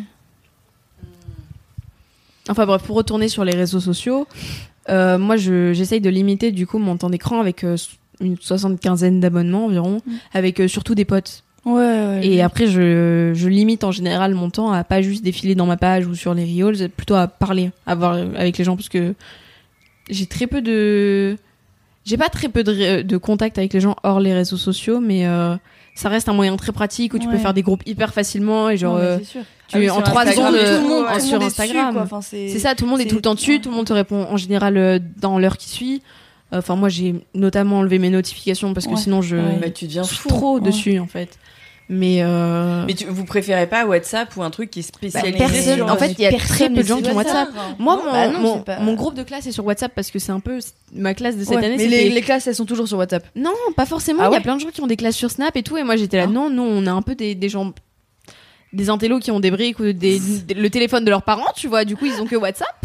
Mais euh, non, on- moi, ça me. Enfin, il y a un moment où j'étais là, pourquoi nous, on n'a pas un groupe sur Instagram ou Snapchat? Et j'étais là, parce qu'en fait, il y a même pas la moitié de la classe qui l'a et qui, qui possède un compte sur ces réseaux. Donc, on a beau dire tout ce qu'on veut. euh, les gens les plus populaires entre guillemets ont un compte sur Instagram et du coup c'est plus facile de parler avec eux. Moi, tous mes potes ont un compte sur Instagram. Hmm. Mais en fait, quand je vous entends, j'ai l'impression que les réseaux sociaux, c'était un peu comme euh, Jean-Pierre Pernaut sur TF1, quoi. Tu vois, Quoi? qui, qui ne parle que de drama et Ouais. que de Ah, euh, et qui entretient y a peu la de violence, y a la peu de peur. positif. Ouais, jamais de positif. Pas jamais, mais Ouais, alors maintenant, apparemment, moi je regarde plus du tout la télé, mais on m'a dit que maintenant, dans les journaux télévisés, il y avait toujours une séquence. euh, mais une seule. non, mais c'est ça aussi, mais, c'est euh, voilà. euh, l'un des trucs aussi, c'est qu'on parle jamais des trains qui arrivent à l'heure. Exactement. Donc Et- les trucs qui entretiennent le buzz et qui font le buzz, c'est clair, hein, il y a plein d'études là-dessus. hein, c'est plus l'indignation et la colère Mm. euh, que la joie et la gratitude et l'envie de partager. Quoi. Mm. Ça arrive de temps en temps qu'il y ait des, des- des trucs qui buzzent, mais en vrai c'est plutôt les trucs qui mettent en colère. Quoi. Comme tu dis, tu as envie de partager. Est-ce Bah que tu as ouais. envie de partager un truc euh, où tu vois, euh, je sais pas, euh, quelqu'un qui aide une mamie à traverser ou je sais pas quoi? Ouais, Pas je trouve ça. Après, euh, moi, je fais très attention à ce que je mets maintenant. J'essaie de poster moins de trucs ou quoi que ce soit, mais aussi au niveau des, des images que je mets ou genre, par exemple, quand il y a des gens qui se font violencer dans la rue, etc., ou, ou des animaux, je sais pas d'où ça vient. Je Ouais, j'ai pas forcément toujours le courage de m'enseigner. Du coup, je préfère ne pas partager parce que je sais Oui, que C'est une bonne idée. il y a des Bonne trucs idée. qui peuvent être très très mal, euh, enfin qui peuvent être juste détournés de leur contexte ou quoi que ce soit. Du coup, euh, je fais très attention, enfin je fais de plus attention, de plus en plus attention à ce que je partage, donc de moins en moins de publications qui juste débarquent de quelque part et qui font le buzz, genre. euh, Bonne éducation. Je, je fais beaucoup plus attention à, Très, à ce très que je bonne mets. et je- éducation. Bonne éducation aux médias, n'est-ce pas Je sais pas même pas pour me Euh. lancer des fleurs, mais ça vient d'où? De toi, tu m'as plusieurs fois dit euh, que ça soit Ah oui, tu. que ça soit de, des mèmes sur TikTok ou des trucs comme ça, tu m'as toujours dit mais tu sais pas d'où ça vient? Genre il y a plein de il y a plein de mèmes qui viennent de partout et on les on fait des délires avec euh, Kim parfois Ouais. et toi t'es là mais vous savez d'où ça vient? Et nous on est là. En fait, c'est même pas ça. pas cherché. Je trouve que ça- Mm. de ce fait-là, ça incite pas à la curiosité, tu vois. Hmm. Elle dansait, euh, elle dansait un- sur un sketch de Ouais. Mr V et du Whoop, tu vois. Et elle savait même pas d'où ça venait. Moi, j'avais, j'en- j'entendais le truc, je me disais, mais ça me dit quelque chose, mais je sais plus où, en fait. Hmm. Et donc, euh, j'ai fait juste une recherche, tu vois, en, en tapant euh, le, un des mots qu'elle qu'elle sortait, tu vois, dans la Corée. Et je leur retrouve le sketch. Je leur dis, bah regardez le sketch en entier, en fait, c'est intéressant, plutôt que juste d'avoir 10 secondes, c'est trop bien. Mais hé- hélas, mais bon, ça peut-être, je suis trop vieux con pour ça, mais j'ai l'impression que ça incite pas à la curiosité, tu vois. Par exemple, elle danse sur des trucs parfois, pour elle, c'est même pas, euh, elles, elles connaissent limite pas euh, la chanteuse derrière ou le chanteur. Elle connaît, elle dit juste une chanson TikTok. Je suis là, mais non, c'est pas une chanson TikTok. Bah si. en Oui, fait, mais euh, si tu veux, mais euh, avant, avant d'être une chanson Oui, TikTok, c'est quand même quelqu'un qui s'est fait chier à écrire et à, et à produire euh, ce, ce titre-là, quoi, tu vois. Bah disons que ouais les, les temps longs c'est je sais plus qui la dernière fois qui me disait qu'elle qu'elle qu'elle écoutait pas euh, les chansons en entier maintenant. Elle écoute euh, Juste le 10 moment. 15 secondes, 15 secondes de chaque chanson et puis elle passe à la suite à la suite à la suite. Hyper bizarre. Mais c'est fou. Hein. Ça Bon, c'est- mais ça, je crois que tu vois, c'est qu'on est, on est en train de tourner vieux con. hein, ouais tu ouais, vois, ouais, Marie. c'est possible ouais. Ça, euh, Bah, moi ça, ça, ça me choque pas plus que. Enfin, bah, voilà, tu vois. Ah ouais. bah, il y a Mais juste ça un passage que tu préfères. Ouais, c'est ça. euh, genre. je- mais c'est- mais moi on se regarde avec des yeux mais mais- genre En fait, surtout, surtout pour ce qui est de TikTok, comme c'est des, vraiment des sélections de parties de musique qui sont de 15 secondes, tu connais souvent euh, le truc de TikTok. Et puis si tu vas euh, écouter la musique, soit tu kiffes toute la musique et tant mieux, soit en fait, euh, souvent comme il y a des chorés, enfin après moi je suis pas trop euh, là-dessus, mais euh, comme il y a des chorés, bah tu, tu prends la partie où il y a la choré quoi. Quand, Non, surtout, euh, Et même des fois, il y a juste des moments où la Ouais. musique est totalement différente et il y a 15 secondes de différence avec tout le, tout le, le, Le move et l'ambiance de la musique. Et du coup, t'as juste 15 secondes qui te plaisent vraiment et qui te rappellent genre des souvenirs ou des trucs comme ça aussi. Ah oui, ça, mais ça peut être n'importe quoi, mais, Mais, euh, oh, pff, Ah ouais. je sais même pas. Vraiment, ça me, ça me sidère. Après, tu peux avoir dans un film un moment préféré, tu vois, une scène préférée que tu as envie de regarder, de regarder, tu vois, ça je comprends. Euh, mais en fait, une, une musique, ça dure 3 minutes, quoi, tu vois, enfin 4. Mais... Ouais, mais il y a quand même des musiques où vraiment il y a la, la vibe change d'une seconde à l'autre. Bah écoute, j'ai juste envie de dire, bah pourquoi pas. Donc euh, j'ai envie de dire à Justin Bieber, euh, lance-toi dans, lance-toi dans des albums de 15 secondes, quoi, tu vois. Après tout, ça, ça ira plus vite, hein, plutôt que de t'emmerder. pourquoi pas ça se trouve euh, c'est C'est peut-être il ça, va, il va y avoir des productions musicales de l'avenir, 15 hein. secondes hein. Alors que moi, je suis en train de faire des podcasts de 1h10, tu vois. Connerie, hein, vraiment. Bah non, au contraire, je pense qu'il faut aussi des temps longs euh, et aussi des moi temps. j'adore de temps en temps écouter des musiques qui font genre 15 minutes. Ouais. C'est trop bien. Ouais, des nappes, ouais. Trop trop bien. Ok. Euh, il faut que vous y alliez, non? Nous, on doit partir à 17h20, ouais. Bah, euh, Ouais. Quoi?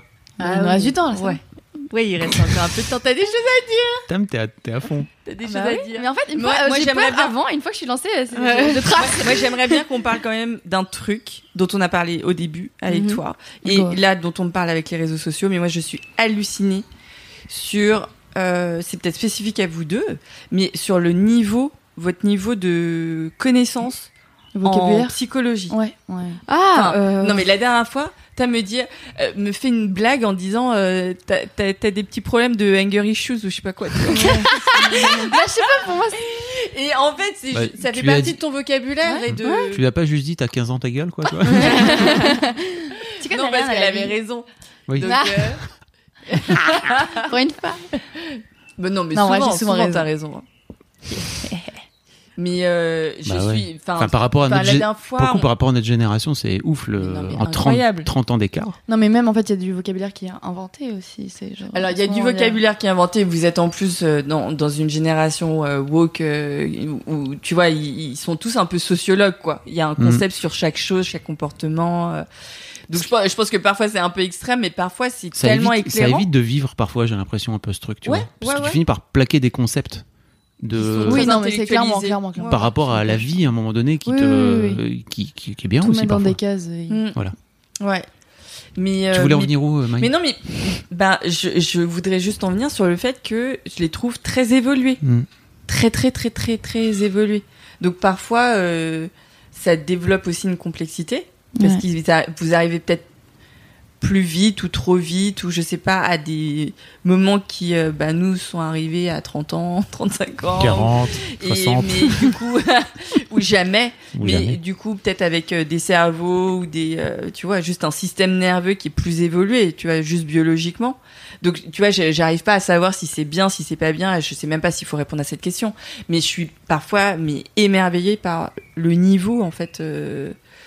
Euh, Mais je pense que c'est les réseaux sociaux aussi. Ça, mais Ouais. ça, je pense que c'est C'est- quand même. c'est les pas que les sociaux. réseaux sociaux, mais ça en fait, en ça fait joue beaucoup. hein. C'est Internet, si je puis me permettre, Ouais. parce que en fait les réseaux sociaux. Moi, non je- mais en, en fait, fait, moi, je vais jamais sur Internet. hein, non mais donc je- Enfin, c'est pour ça laisse- laisse-moi laisse-moi Les dire mon point. parler. Mais en gros, Internet existe depuis. Moi, j'ai découvert Internet en 98, d'accord Donc il y a très longtemps. C'était au tout début d'Internet. Et, euh, et en gros, j'avais 17 ans. Ok. Euh, avant ça, moi, mon monde, il se réduisait à mes parents, mes profs, mes potes. Et c'est tout, tu vois. Et le Des livres? Bah, mes potes de basket, Mm. tu vois. Et, et des livres. Mais en fait, j'aimais pas trop lire. Si, je lisais des comics, tu vois. Mais c'était bien, ça, ça m'ouvrait une forme d'imagination. Ceci dit, dans les comics et dans les bouquins, euh, d'une manière générale, en plus, les bouquins, si t'as pas quelqu'un qui vient à un moment donné te dire, tiens, en fait, essaie de lire ça, tu vas voir, c'est cool. Bah, c'est dur si t'as pas Internet, tu vois. Aujourd'hui, avec Internet, tu veux lire n'importe quoi Ouais, t'as un avis sur tout, tu tout le peux temps. aller Ouais. chercher des reviews ou tu peux juste suivre euh, des, des instabookeuses ou des YouTube, euh, je sais plus, des, book, des booktubeuses, tu vois, Mm. qui vont te filer des, ou des booktubeurs, qui vont te filer des recos, quoi, tu vois. Et toi, tu dis, ah, ok, ça m'intéresse. Ouais. À l'époque, ça existait app du tout, ça n'en avait pas. Euh, et moi, quand j'ai découvert Internet, je me souviens très bien que j'ai découvert l'ancêtre de, du chat et tout aujourd'hui. C'est c'est- on a ce qu'on appelait IRC à l'époque. Et en fait, euh, je suis tombé dans un salon américain. J'ai tapé, euh, bah, j'aimerais bien parler avec des gens de New York, quoi, tu vois. Et donc, je suis allé dans un salon New York. Et dans ma vie, à un moment donné, je me disais, Oh, je peux parler avec des gens qui sont à l'autre bout du monde, mais ça me, ça m'a, ça m'a, ça m'a tordu la gueule. Vraiment, je me suis dit, waouh, En fait, on Le monde s'ouvre. bien pas sûr. Et Et parfois, c'est pour ça que je euh, me suis voilà. permis de te dire, c'était avant les réseaux sociaux, parce qu'en fait, pour moi, Internet, c'est juste ça. Si vous avez, Oui, sans Internet, vous n'avez pas de réseaux sociaux. Bien sûr, je- j'entends. Si vous- sans Internet, vous n'auriez pas de réseaux Oui, sociaux, sans, sans le réseau euh, Mhm. de l'Internet, n'est-ce pas? Euh, Et avant les réseaux sociaux, il y avait déjà la possibilité de faire ça, et notamment par rapport à un truc que j'ai trouvé génial, qui s'appelle les forums, euh, et que je trouve très triste d'ailleurs que votre vieux- l'instant vieux con, désolé. En fait, je trouve assez triste que votre génération ait laissé tomber ce, cet outil, parce que pour moi, on n'a pas inventé mieux pour discuter. Tu vois, je sais pas si vous voyez, est-ce que vous voyez ce que c'est un forum en Oui. plus? Ok. Oui, mais après, euh, moi, Moi, c'est surtout grâce à Mad. hein. mais euh, C'est un outil où tu peux poster un truc Et après, en fait, tu as un système de discussion qui est, qui est fait. Bah, par exemple, si tu si essaies d'avoir un débat sur Insta, aujourd'hui, c'est impossible à suivre. Ouais. Impossible. Ça part dans tous les Mm. sens, les gens ils se répondent pas, machin, tout ça, c'est un bordel. Là, le forum, il est vraiment structuré pour, bah, t'as un message, tu, mon- tu montres le message, tu dis ça, j'ai envie de répondre, il te cite avant le message, comme ça tu vois à quoi tu réponds, etc., etc. Et surtout, c'est dans un temps long. C'est-à-dire que tu peux avoir des discussions qui peuvent durer sur, bah, il y avait des topics euh, sur Mademoiselle qui pouvaient durer depuis 10 piges, tu vois, Mm. où les gens ils viennent apporter des trucs et les discussions évoluent au fil du temps, etc. Ce qui est Incroyable. impossible à faire Mm. sur Insta parce qu'en fait euh, ton post euh, d'hier demain il va être remplacé par un nouveau post quoi, tu vois, avec un nouveau fil de commentaires Euh, et je trouve que les réseaux sociaux c'est très descendant en fait tu vois alors ou alors c'est en one to one c'est ou alors vous avez des groupes mais c'est pas pareil Mais en fait, tu discutes pas trop sur les réseaux sociaux. Mm.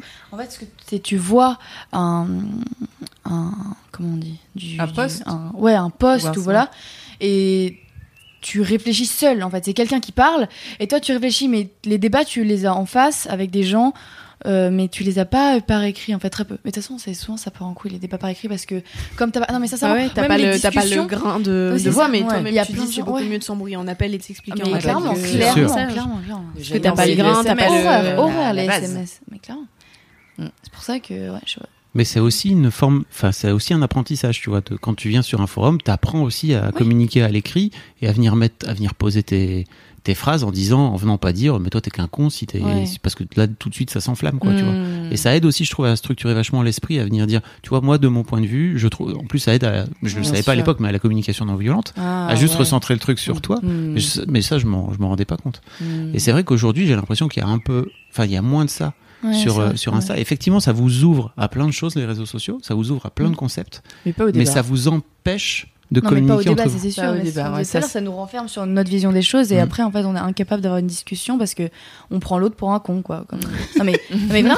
Mais, mais que tu sois de mon avis ou que tu sois de l'avis opposé ou d'un autre avis, tu, tu, c'est moi qui vais, vais être la conne, en fait. C'est juste que on, on se dit qu'on est vraiment euh, ceux qui ont raison, quoi. Et les gens se, sont pas capables de parler. euh, Ou même si tu t'entends pas avec quelqu'un, tu vas te dire, bah, on n'est pas fait pour être pote, alors qu'en soi, tu peux très bien être pote avec quelqu'un et avoir des avis différents sur des, des aspects. Mais moi, j'ai un peu du mal euh, à être pote parfois avec des gens, euh, enfin, tu vois, qui disent des trucs avec lesquels je suis pas d'accord. euh, J'ai j'ai tendance à m'éloigner d'eux, alors qu'en soi, euh, Mais ça dépend. Après, si c'est dans toutes les discussions que ça revient tout le temps, c'est chiant. oui, non, c'est sûr. mais si c'est une fois de temps Oui, en temps, tu vois. Non, mais moi, même à mon âge, euh, enfin, à mon âge, quand j'avais 15 ou 20 ans, j'avais des copines qui pouvaient pas être potes avec des gens de droite. Hmm. Donc, enfin, ça a toujours existé. Ça, c'est peut-être inhérent aussi à votre âge. Mais c'est aussi D'être que plus c'est entier des ou valeurs plus- profondes. Ouais, Ouais. ouais, ouais, bah bien sûr. Bah, là, quand Tam parle de valeurs, c'est des valeurs profondes sur Mm. le racisme, sur. euh, euh, oui, est-ce que tu peux être pote avec quelqu'un de raciste? Je sais pas, tu vois. c'est- Ah oui, non, mais ça, c'est extrême. Euh, ça, Oui, non, mais ça, extrême. Mais moi, je parle pas forcément de ces cas, je parle de trucs euh, plus Mais, si, tu légers. pourrais- mais tu pourrais être pote avec quelqu'un de raciste, en fait, tu vois.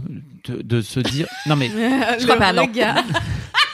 Bah, en fait, euh, si je le remarque pas, du coup, je le sais pas. Voilà. Voilà. Non, mais Si oui. vous avez jamais ce genre de discussion. Oui, non, mais c'est vrai. pour Mm. ça qu'avec plein de Et potes, puis, on a souvent. quelqu'un peut être raciste aussi parce que bah il a jamais vraiment connu, tu vois. Mm. Et à ce moment-là, c'est plutôt, je crois, à toi de te dire, est-ce que j'ai envie de garder cette personne dans ma vie? Et dans ce cas-là, bah peut-être lui expliquer. Mm. Est-ce qu'elle est capable de t'entendre ou pas, quoi, tu vois. Non, mais en fait, euh, ce que je trouve que de dire, ok, t'es raciste, ça dégage. Ouais, mais ça c'est sûr, mais c'est ce qui est bien aussi, c'est que je trouve que, enfin moi avec mes potes, euh, on peut se poser des questions sans euh, avoir honte. Enfin par exemple, si on a un sujet on connaît pas trop, on dit bah excuse-moi, est-ce que tu peux m'expliquer un peu, par exemple sur des trucs racistes ou même là, euh, trucs, enfin tout ce qui est la non-binarité, tout ça, des trucs un peu euh, euh, sensibles parce que La bah binarité, les. Ben ouais. non mais, Mais moi, je des, connais- des sujets sensibles parce que comme c'est des c'est très c'est très nouveau, c'est un truc vraiment. Moi j'ai plein de potes qui me disent, euh, bah, enfin euh, je comprends pas trop. Euh, euh, they them c'est un, enfin souvent les gens ils disent euh, they them c'est un pronom pluriel, euh, Ouais. ça peut pas être utilisé. Tiens, pour Enfin les est-ce que gens, tu peux il faut que m'expliquer j'explique aux gens la non-binarité. Mm. Ce- Bah ouais, mais ce- C'est des, gens qui- c'est des gens qui arrivent pas à se définir dans un genre et qui arrivent pas à se mettre dans une case, que ce soit sexuel ou euh, dans Allez, un genre, euh, bah, dans le genre. C'est pas sexuel être non binaire. non, c'est pas, non, c'est pas sexuel, c'est euh, C'est dans- c'est- c'est c'est dans ton identité, c'est ton identité de genre. T'es ni de- homme Mais moi, je connais, je connais plein de, de trans et plein de non-binaires. hein. Enfin, je veux dire, dans mon collège, c'est, enfin, c'est plutôt commun, quoi. Voilà. Bah ouais, bah ouais, c'est ça en fait. 2021. Je veux dire, Ouais. Je, 2021, mais, ouais. mais même plein de, plein de gens qui sont soit gays, soit pan, tout le monde. Ouais, Les ouais. gens, en fait, aujourd'hui, arrivent à poser soit des pan, mots. soit pansexuel. Pansexuel, pardon. C'est quoi pansexuel pour les Euh, gens pansexuel, c'est des qui gens qui sont pas attirés par euh, le caractère de la personne et pas son genre. par la personne. Ouais, Oui. c'est ça. Il- Mais je connais Mais donc, plein de gens qui se peuvent aimer à la revendiquent fois et des filles, des garçons et des Des personnes, des garçons cis, des, Voilà. des- tout. des- ouais. des personnes trans aussi. Exactement. Mais Mais en fait, normalement, les personnes trans sont. En fait, euh, quand tu dis que t'es hétéro, normalement, tu comptes aussi les femmes trans. Il n'y a pas de. Tu peux pas dire. Parce qu'il y a eu un truc euh, Quand récemment. tu dis que t'es hétéro, tu comptes aussi les femmes trans? Bah, en fait, oui, parce que tu peux pas.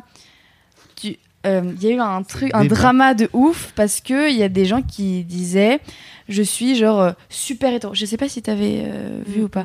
Ils disaient genre je suis euh, hétéro plus un truc comme ça et ça voulait dire je suis hétéro, mais uniquement pour les vraies femmes, entre guillemets, donc les femmes cisgenres, ce qui est, enfin, ce qui n'a aucun sens, euh, parce que pour moi, enfin pour moi, quand t'es une femme trans, t'es une femme, Ouais. et du coup, si Mm. t'es un homme hétéro, tu comptes aussi euh, les femmes trans et euh, Mais après, voilà, coup, t'as le droit en tant mais que, tu peux avoir des préférences, hétéro oui, de tu dire. mais tu peux non mais tu peux avoir Voilà. des préférences mais tu peux pas euh, inventer une sexualité en mode je suis hétéro plus Ah oui, hétéro euh, plus. Ah oui, mais ça, c'est juste, tu enfin, tu vois, Mm. il y a ouais Mm. Mais c'est un peu le problème de toujours se définir dans des Oui, cases. c'est qu'à un ça. moment donné, que du coup, tu peux pas avoir autant de cases que Non, le oui. vivant, puisque le vivant, il, il Voilà. déborde de Oui. partout, quoi.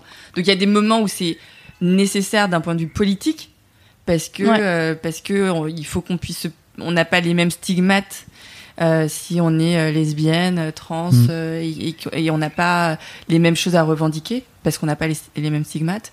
Mais après, dans le vivant, euh, c'est pas nécessaire toujours de devoir se poser dans une case parce que Bah si justement tu, tu, tu, tu penses que les choses sont fluides, bah, une chose peut être euh, une chose à un moment, puis une autre à un autre moment, puis Mm. une autre à un autre moment. Puis les et- choses évoluent dans la vie. Exactement, Enfin, tu peux passer de, femme à homme ou Mm. refemme. Enfin, il Mm. y a plein de gens qui ont des ça phases. Ouais. Non, mais même pas forcément. Juste, il y a un moment où, je sais pas comment dire. euh, Enfin, je, je sais plus avec qui j'en avais parlé, mais il y avait un, il avait, devait avoir un pote qui de base était un, un homme qui est né homme, qui a fini par se sentir plus femme, puis qui est redevenu homme et qui a passé le reste de sa vie en homme, qui a juste eu une phase Mm. Ouais. où il se cherchait et il savait pas trop où aller. Du coup, bah, il a entre guillemets mais il a essayé. fait la transition ou pas? Euh, Enfin, il a- non, il il me a- semble pas. Non, Je juste il, lourd il a, il changé de prénom, euh, il a changé de prénom et euh, Oui, Mais revenu. Mm. c'était le début de sa transition quoi. Puis après il s'est dit en fait euh, non, je suis plus un bah, homme. t'as le droit de faire ça. Mm. bah oui mais... Et après, t'es pas obligé de. Enfin, pour moi, l'important, c'est juste de vivre, tu vois. Et effectivement, t'as le droit d'être hétéro et de te dire, bah, moi, les femmes trans, ça m'intéresse pas. Est-ce que pour autant, t'es obligé de te coller une étiquette? Ouais. Tout comme tu pourrais te dire, bah, moi, euh, les femmes brunes, ça m'intéresse pas, quoi, tu vois. Oui, oui, oui. oui. Et, et- non, mais, c'est l'étiquette qui de l'étiquette en fait devient une violence Non, mais... parce que elle euh, elle dit euh, c'est c'est elle est exclusive en fait. Bien elle sûr. exclut une partie des gens alors que en fait on a tous des préférences. et Ouais, on mais je trouve ça bizarre de- comme préférence. Enfin, je sais, je sais pas pourquoi, mais moi, c'est pour moi, c'est Oui, un peu un toi, struggle. mais- de, enfin, tu vois, pour moi, dire euh, genre, je préfère, enfin, je préfère les femmes brunes, ok, mais dire je, pour, enfin, je peux. Bah, c'est je, pareil. Je suis Ça reste la hétéro. même chose. Oui, je sais, mais je sais pas, moi, ça me. Peut-être parce que j'ai. Parce ça, que femme brune, on l'entend plus que je préfère. Ouais, mais une- euh, une pour moi, dire je cis, préfère une femme cis qu'une femme trans, c'est c'est bizarre, quoi. Enfin, pour moi, c'est Bah, c'est créer une différence, je sais pas. Enfin, oui, mais oui, c'est peut-être un vécu différent, c'est peut-être Oui, euh, mais c'est peut-être aussi une anatomie différente dans leur euh, dans leur esprit. Mais tu vois, euh, quand j'ai euh, filmé euh, euh, Mariko, qui est la première femme trans euh, élue maire de France, elle me disait mais il y a aussi plein de trans lovers, de de de- d'hommes qui adorent les femmes trans. Euh, donc c'est juste des préférences, on n'a pas besoin de mettre des étiquettes et voilà, c'est C'est c'est la vie. voilà, c'est la vie en C'est fait. la vie. euh, ouais, ouais. Tu sais, sur euh, Tinder et sur OkCupid, t'as des meufs qui disent Moi, je veux pas de mec en dessous d'un mètre 75. Plein, plein, plein, plein, plein, plein. Et pourtant, elles, sont, elles font pas un mètre 95, quoi, tu vois. Mm. C'est juste, elles font un mètre 60, mais elles se disent Moi, j'ai besoin d'avoir un mec plus grand, tu vois. Mm. Et c'est tout un bail. Parce que tu te dis Mais d'où ça vient aussi? Ouais. Et toi, en fait, si tu viens le prendre pour toi à un moment donné, parce que tu fais, t'es un mec et que tu fais en dessous d'un mètre 75, c'est déjà c'est super dur, je crois, en tant que mec. Mais faut pas le prendre pour toi. Faut Mm. juste te dire, bah, c'est sa préférence à elle. Il y a des meufs qui disent, il y a des meufs qui disent, moi, je veux pas d'homme chauve. Systématiquement, je les like. je suis un connard. on va voir ce que ça donne. Peut-être elle va, peut-être on match et à ce moment-là, on va avoir une discussion intéressante. Je vais même hésiter à mettre une, à faire un profil avec que ma tête quand j'avais des cheveux, tu sais, à l'époque.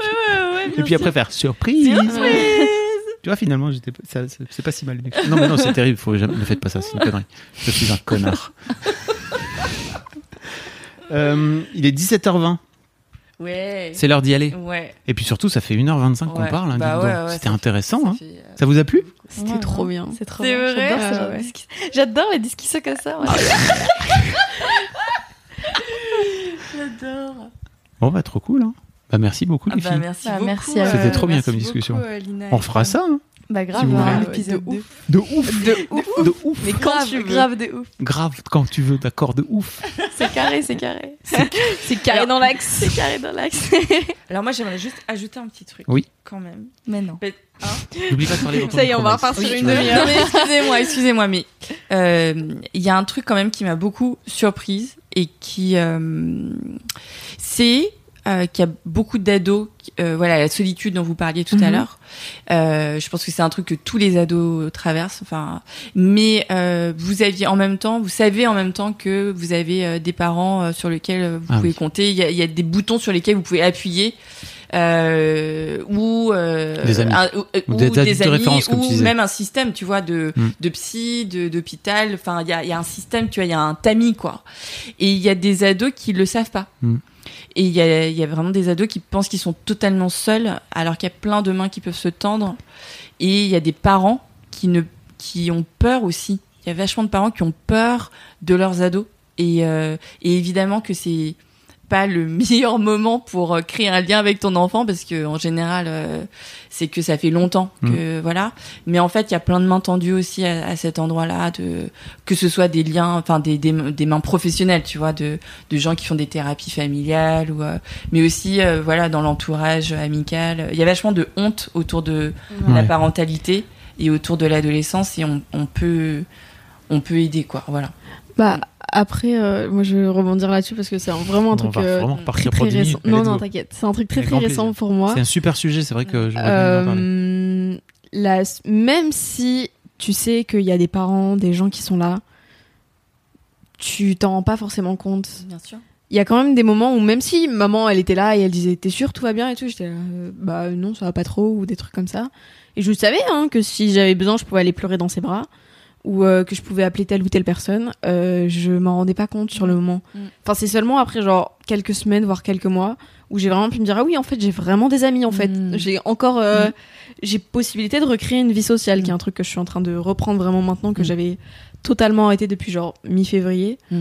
Euh, je suis en train de commencer à ressortir et tout et je me redécouvre des potes que j'avais oubliés en fait Mm. parce que L'adolescence. L'adolescence c'était un ça. moment où je, je voulais pas non plus euh, faire souffrir les autres parce que moi j'allais mal ou des trucs comme ça parce que j'ai vu que euh, le fait d'a- d'aller mal a énormément impacté tout, tout le monde de la famille particulièrement maman j'ai l'impression Bah, Euh, J'aimerais bien que t'en parles avec elle parce que je suis pas si sûr.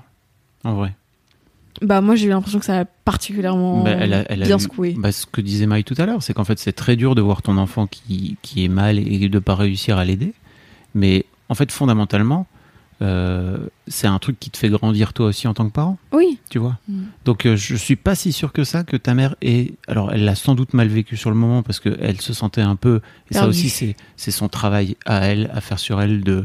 Bah, il y a un moment donné où il faut laisser ton enfant Mm. être pas bien. Mm. Euh, mais c'est dur, c'est très dur à faire, mais je suis pas sûr, avec le recul, tu vois, qu'elle se dise euh, putain, j'étais vraiment au fond du seau, quoi. non je suis pas sûre J'ai euh, une question. oui J'ai une question. Oui, Euh, Est-ce que t'as as des potes qui t'ont dit qu'ils s'inquiétaient pour toi ou oui Mais genre, est-ce que, comment tu l'as pris? Ça dépendait de, de qui et de comment j'étais proche de. J'ai des potes qui sont déjà passés par des trucs très similaires à ce que ouais, par ce dont je suis passée. Euh, pas jusqu'en hôpital. Euh, j'ai aucun pote qui allait jusqu'en hôpital. Euh, D'ailleurs, j'ai réussi à faire en sorte que ça, s'ébruite pas trop, que ça reste dans un Ouais. cercle d'amis très proche. Euh, mais euh, oui, j'ai énormément de potes qui se sont inquiétés pour moi, beaucoup. Mais toi, tu te sentais genre coupable? Tu te sentais comment, genre quand ils Ouais, il y, a- il y a certains moments, je me sentais coupable et je me disais, pourquoi je leur fais, en- enfin, pourquoi vous êtes encore pote avec moi, quoi? Je suis en train de, je suis dans la merde et vous êtes quand même là. Enfin, qu'est-ce qui vous retient? Enfin, je veux dire, euh, je sors plus. euh, J'avais plus de, de piment, tu vois, dans ma joie de vivre. Bah, elle était plus vraiment là. J'allais en, mat- j'allais en cours la journée, j'avais pas envie d'y aller. Je, je faisais la gueule la plupart de la journée. Euh, J'essayais quand même hein, de, de trouver le, le positif et de profiter des petits moments mais euh, c'était toujours un énorme effort. Et, euh, et est-ce que t'étais contente ou pas que tes potes ils te partagent un peu leur expérience, genre par rapport à ce que toi tu vivais? Enfin, genre comment ils se sentaient? En gros, est-ce que t'as des potes qui t'ont dit, bah voilà, moi ça me rend hyper triste de te voir comme ça ouais, ou, euh, j'ai plein de potes moi, qui m'ont dit je ouais. suis perdu, je sais pas quoi faire Ouais. pour t'aider. Je veux voilà, t'aider mais je genre, sais pas je, comment. je suis hyper en colère ou je sais pas des trucs comme ça et genre. Non, est-ce pas que forcément t'étais en colère. est-ce que- Non mais C'est est-ce que t'étais grateful genre qu'ils partagent leur expérience par de rapport à- ouf.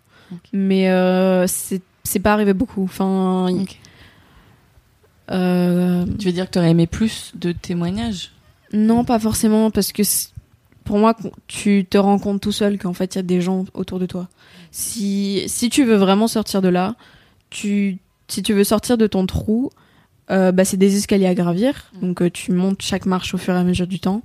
Et je m'en suis rendu compte toute seule que je pouvais appeler des gens au milieu de la nuit, que ça allait déranger personne, en fait, que j'avais le droit d'aller pas bien, que ça arrivait à tout le monde d'avoir un moment où tu vas pas bien. Et euh, moi, pour euh, l'hôpital, euh, c'est ma psy qui m'a dit que c'était possible et que c'était envisageable. Hmm. Parce qu'avant, je savais pas du tout. Pour moi, une semaine à Paris, c'était euh, c'était ma solution. Hmm. Parce que j'ai j'ai passé euh, une, Une semaine, semaine off. ici. euh, Hmm. et euh, ouais, non, moi, c'est c'est ma psy qui m'avait parlé de tout ça. Donc, euh, j'avoue que si j'avais pas eu cette psy-là à ce moment-là, je je sais pas trop ce que j'aurais fait et où, où j'en serais aujourd'hui. Donc, euh, mais pour retourner sur mes potes, ouais, il y a des moments où vraiment ça me touchait et j'en avais besoin. Et d'autres où bah, je savais pas du tout comment le prendre et je disais merci, mais j'arrivais pas à l'intégrer. Que même si on me le disait, j'avais l'impression que c'était du vent et que c'était des paroles en l'air. Parce que. Et j'ai quand même des potes qui m'ont appelé tous les soirs quand j'étais en hôpital, qui ont. Enfin, j'ai une de mes potes particulièrement qui a été là pour moi tout du long, qui. C'est la première à qui je l'ai dit. Euh, elle m'appelait tous les soirs quand j'étais à l'hôpital, elle a pris mes devoirs tous les jours, toute l'année quand j'étais pas là, elle a pris mes devoirs. Elle a tout le temps pris mes nouvelles quand elle pouvait, etc. Enfin, c'est vraiment une personne qui a été là pour moi tout le temps et qui est passée par elle, euh, par là, elle l'année dernière, mais elle en parlait moins. Et euh, j'ai d'ailleurs appris très récemment que je l'avais beaucoup aidée sur ce point-là, alors que je n'étais pas du tout au courant. Mais euh, C'est cool. Hein. mais vraiment, elle m'a dit en fait, je suis en train de te rendre ce que tu m'as donné moi l'année dernière, et j'étais là, waouh, mais je pensais pas que c'était à ce point-là que t'allais aussi mal parce qu'elle en parlait très très peu. Que moi j'avais beaucoup moins de mal à dire que j'allais pas bien, même si euh, à certaines personnes je disais par automatisme ouais ça va, hein. alors que Ouais. je rentrais chez moi, euh, j'étais pas bien du tout.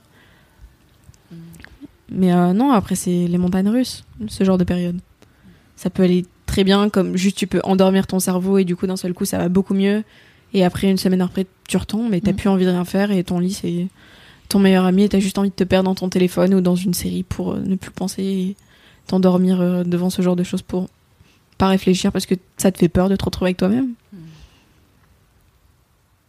Moi j'ai eu peur de moi pendant un bon moment. hein. T'as eu peur de toi. J'ai eu peur de moi et j'ai eu peur de me retrouver seule avec ma tête.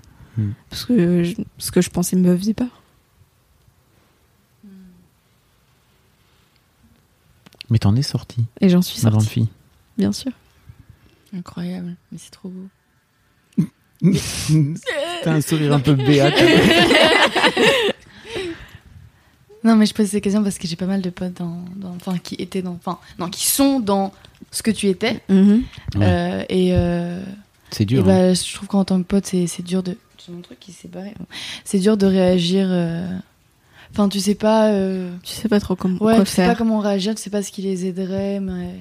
Enfin, tu sais pas trop où est ta place, quoi. C'est ça. Tu sais pas s'il Et- faut leur proposer de sortir Oui, ou s'il faut juste les rejoindre chez eux pour regarder un film ou- avec eux. Et puis souvent, toi, ça te fait du mal aussi. Et tu sais pas si tu devrais leur dire, tu vois. Si ça les mettrait encore plus dans la merde. Je pense que ça euh, les mettrait encore plus dans la merde de savoir que ça te met mal. Parce qu'ils culpabiliseraient après d'une manière ou d'une autre de te rendre mal. Mm. En tout cas, moi, il y a des moments où c'était vraiment le cas où j'étais là, genre. Ah oui, donc elle, elle est en train de pleurer pour moi devant moi. Ça veut dire que ça a un bon impact sur sa vie et que je suis possiblement en train de la rendre triste. Mais d'un autre côté, en fait, Ouais.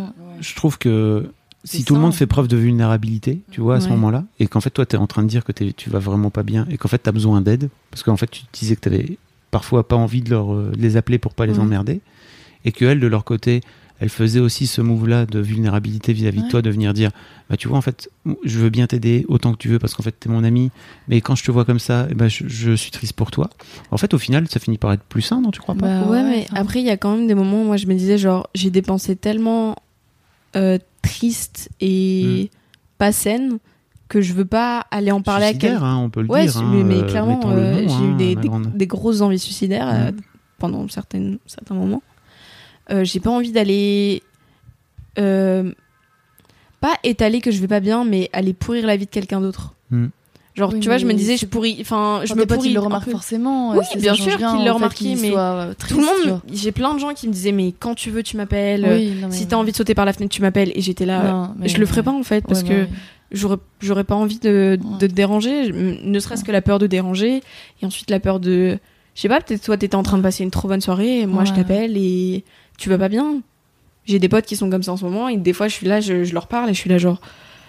euh, bah, j'a- j'avais passé une bonne journée, et toi t'es là en train de me dire que tu vas vraiment pas bien. Et en, Mm. en même temps, c'est pas du tout méchant, quoi. Mais c'est juste sur le moment, je suis un peu là, genre. Je, même moi aujourd'hui, alors que je suis passée par là, hein, j'ai des potes qui vont pas bien du tout aujourd'hui. Et euh, je sais pas comment les aider non plus parce que chaque personne est différente. Et en vrai, tu devrais juste leur demander qu'est-ce qu'ils veulent de toi et qu'est-ce Oh, qu'ils mais c'est attendent. ça en fait. Parce que c'est c'est ça la manière la plus saine de faire et d'être. Eux, ils te diront ce qu'ils veulent de toi. Ils te diront que bah moi, je sais que je disais euh, en fait si j'ai besoin, je t'appellerai, tu vois. Même Ouais, si je le cool. fais pas forcément. J'ai des potes qui m'ont demandé en fait qu'est-ce que je peux faire pour t'aider? Euh, ma pote, Ouais, je lui ai dit ouais, tu prends mes devoirs, tu fais tout pour que quand je revienne, genre je puisse euh, à peu près suivre, etc. Euh, si j'ai besoin d'un câlin, tu me fais un câlin. Si je te dis que j'ai besoin de parler, j'espère que tu veux bien m'écouter ou des trucs comme ça, tu vois. Mais c'est vraiment tu tu demandes à la personne et si elle a, si elle a besoin, elle te le dira. Et si elle a- si elle te le dit pas, c'est que c'est son choix et qu'elle a envie de d'être seule ou de rester dans sa merde parce que Mais Des comment fois tu fais toi pour partager ton expérience avec la personne? Parce que là, c'est on parle de la personne qui va mal. Comment tu fais pour la gérer? Enfin, du coup, c'est pas toi qui dois la gérer, mais euh, genre la relation avec la personne, c'est de son côté aussi. Si elle t'en parle ou elle décide de pas t'en parler, c'est c'est c'est sa vie. Mais toi, qu'est-ce que tu fais? Parce que forcément, toi, t'es ça, ça t'im- impacté. ça t'impacte. Tu vois, si c'est tes, tes meilleurs potes, genre qui qui vont mal, genre tu- genre tout ce que pour tu eux- peux faire, c'est être là pour eux et les soutenir dans tout ce qu'ils vont faire. Mais vraiment, c'est la pour définition. Toi, tu fais quoi Pour toi, tu fais quoi euh, T'essayes de lâcher prise et de prendre un pas de recul sur tout ça et de te dire que une fois que la personne, moi, je, je- je- on peut dire que je suis la preuve vivante de une fois que t'as touché le fond, tu remontes. C'est ma psy, euh, c'est vraiment la phrase. Ça fait 4 mois que je l'entends non-stop. tu prends un mur, après tu peux que remonter. Mais une fois que t'es descendu au plus bas, tu peux que remonter. Et si tu retombes encore après, c'est que c'était comme ça et que d'une manière ou d'une autre, on avait besoin.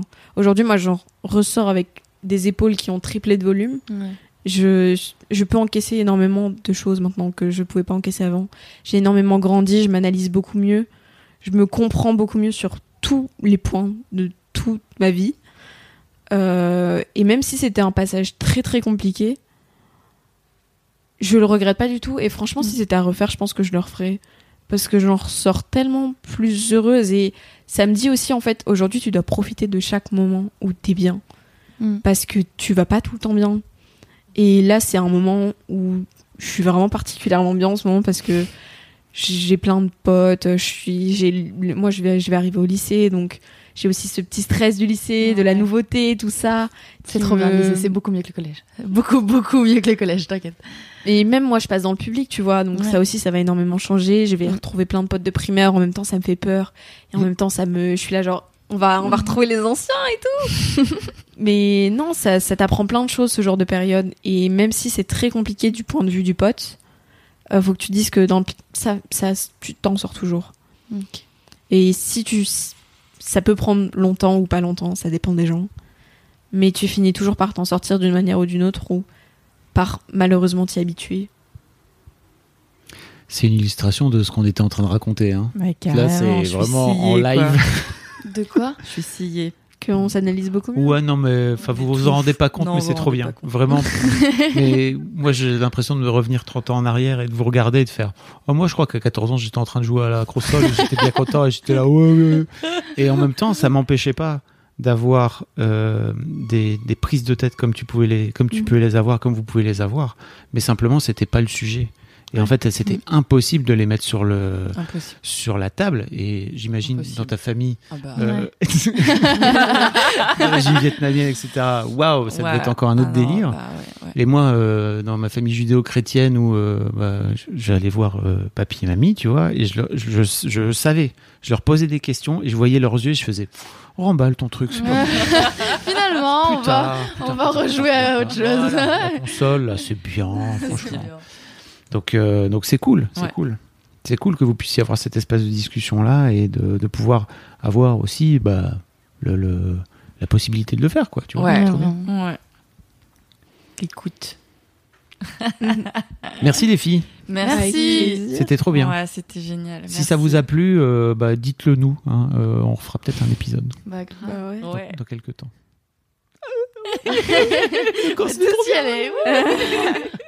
Allez, salut. Merci Fab. Merci beaucoup pour votre écoute. Avant de nous quitter, si vous avez aimé ce podcast et cet épisode, merci de lui mettre un commentaire sur Apple Podcast et 5 étoiles de préférence. C'est le meilleur moyen de le faire connaître. Vous vous rendez sur Apple Podcast et vous cherchez Histoire de Daron directement dans l'appli ou sur votre ordinateur. Merci à vous et rendez-vous tous les premiers et troisièmes lundis de chaque mois à partir de 6h du matin pour un nouvel épisode d'Histoire de Daron. Un grand merci à vous pour votre écoute. Hi, I'm Daniel, founder of Pretty Litter. Did you know cats tend to hide symptoms of sickness and pain? I learned this the hard way after losing my cat, Gingy. So I created Pretty Litter, a health monitoring litter that helps detect early signs of illness by changing colors, saving you money and potentially your cat's life. Pretty Litter is veterinarian developed, and it's the easiest way to keep tabs on your fur baby's health right at home. Go to prettylitter.com and use code ACAST for 20% off your first order and a free cat toy. Terms and conditions apply. See site for details.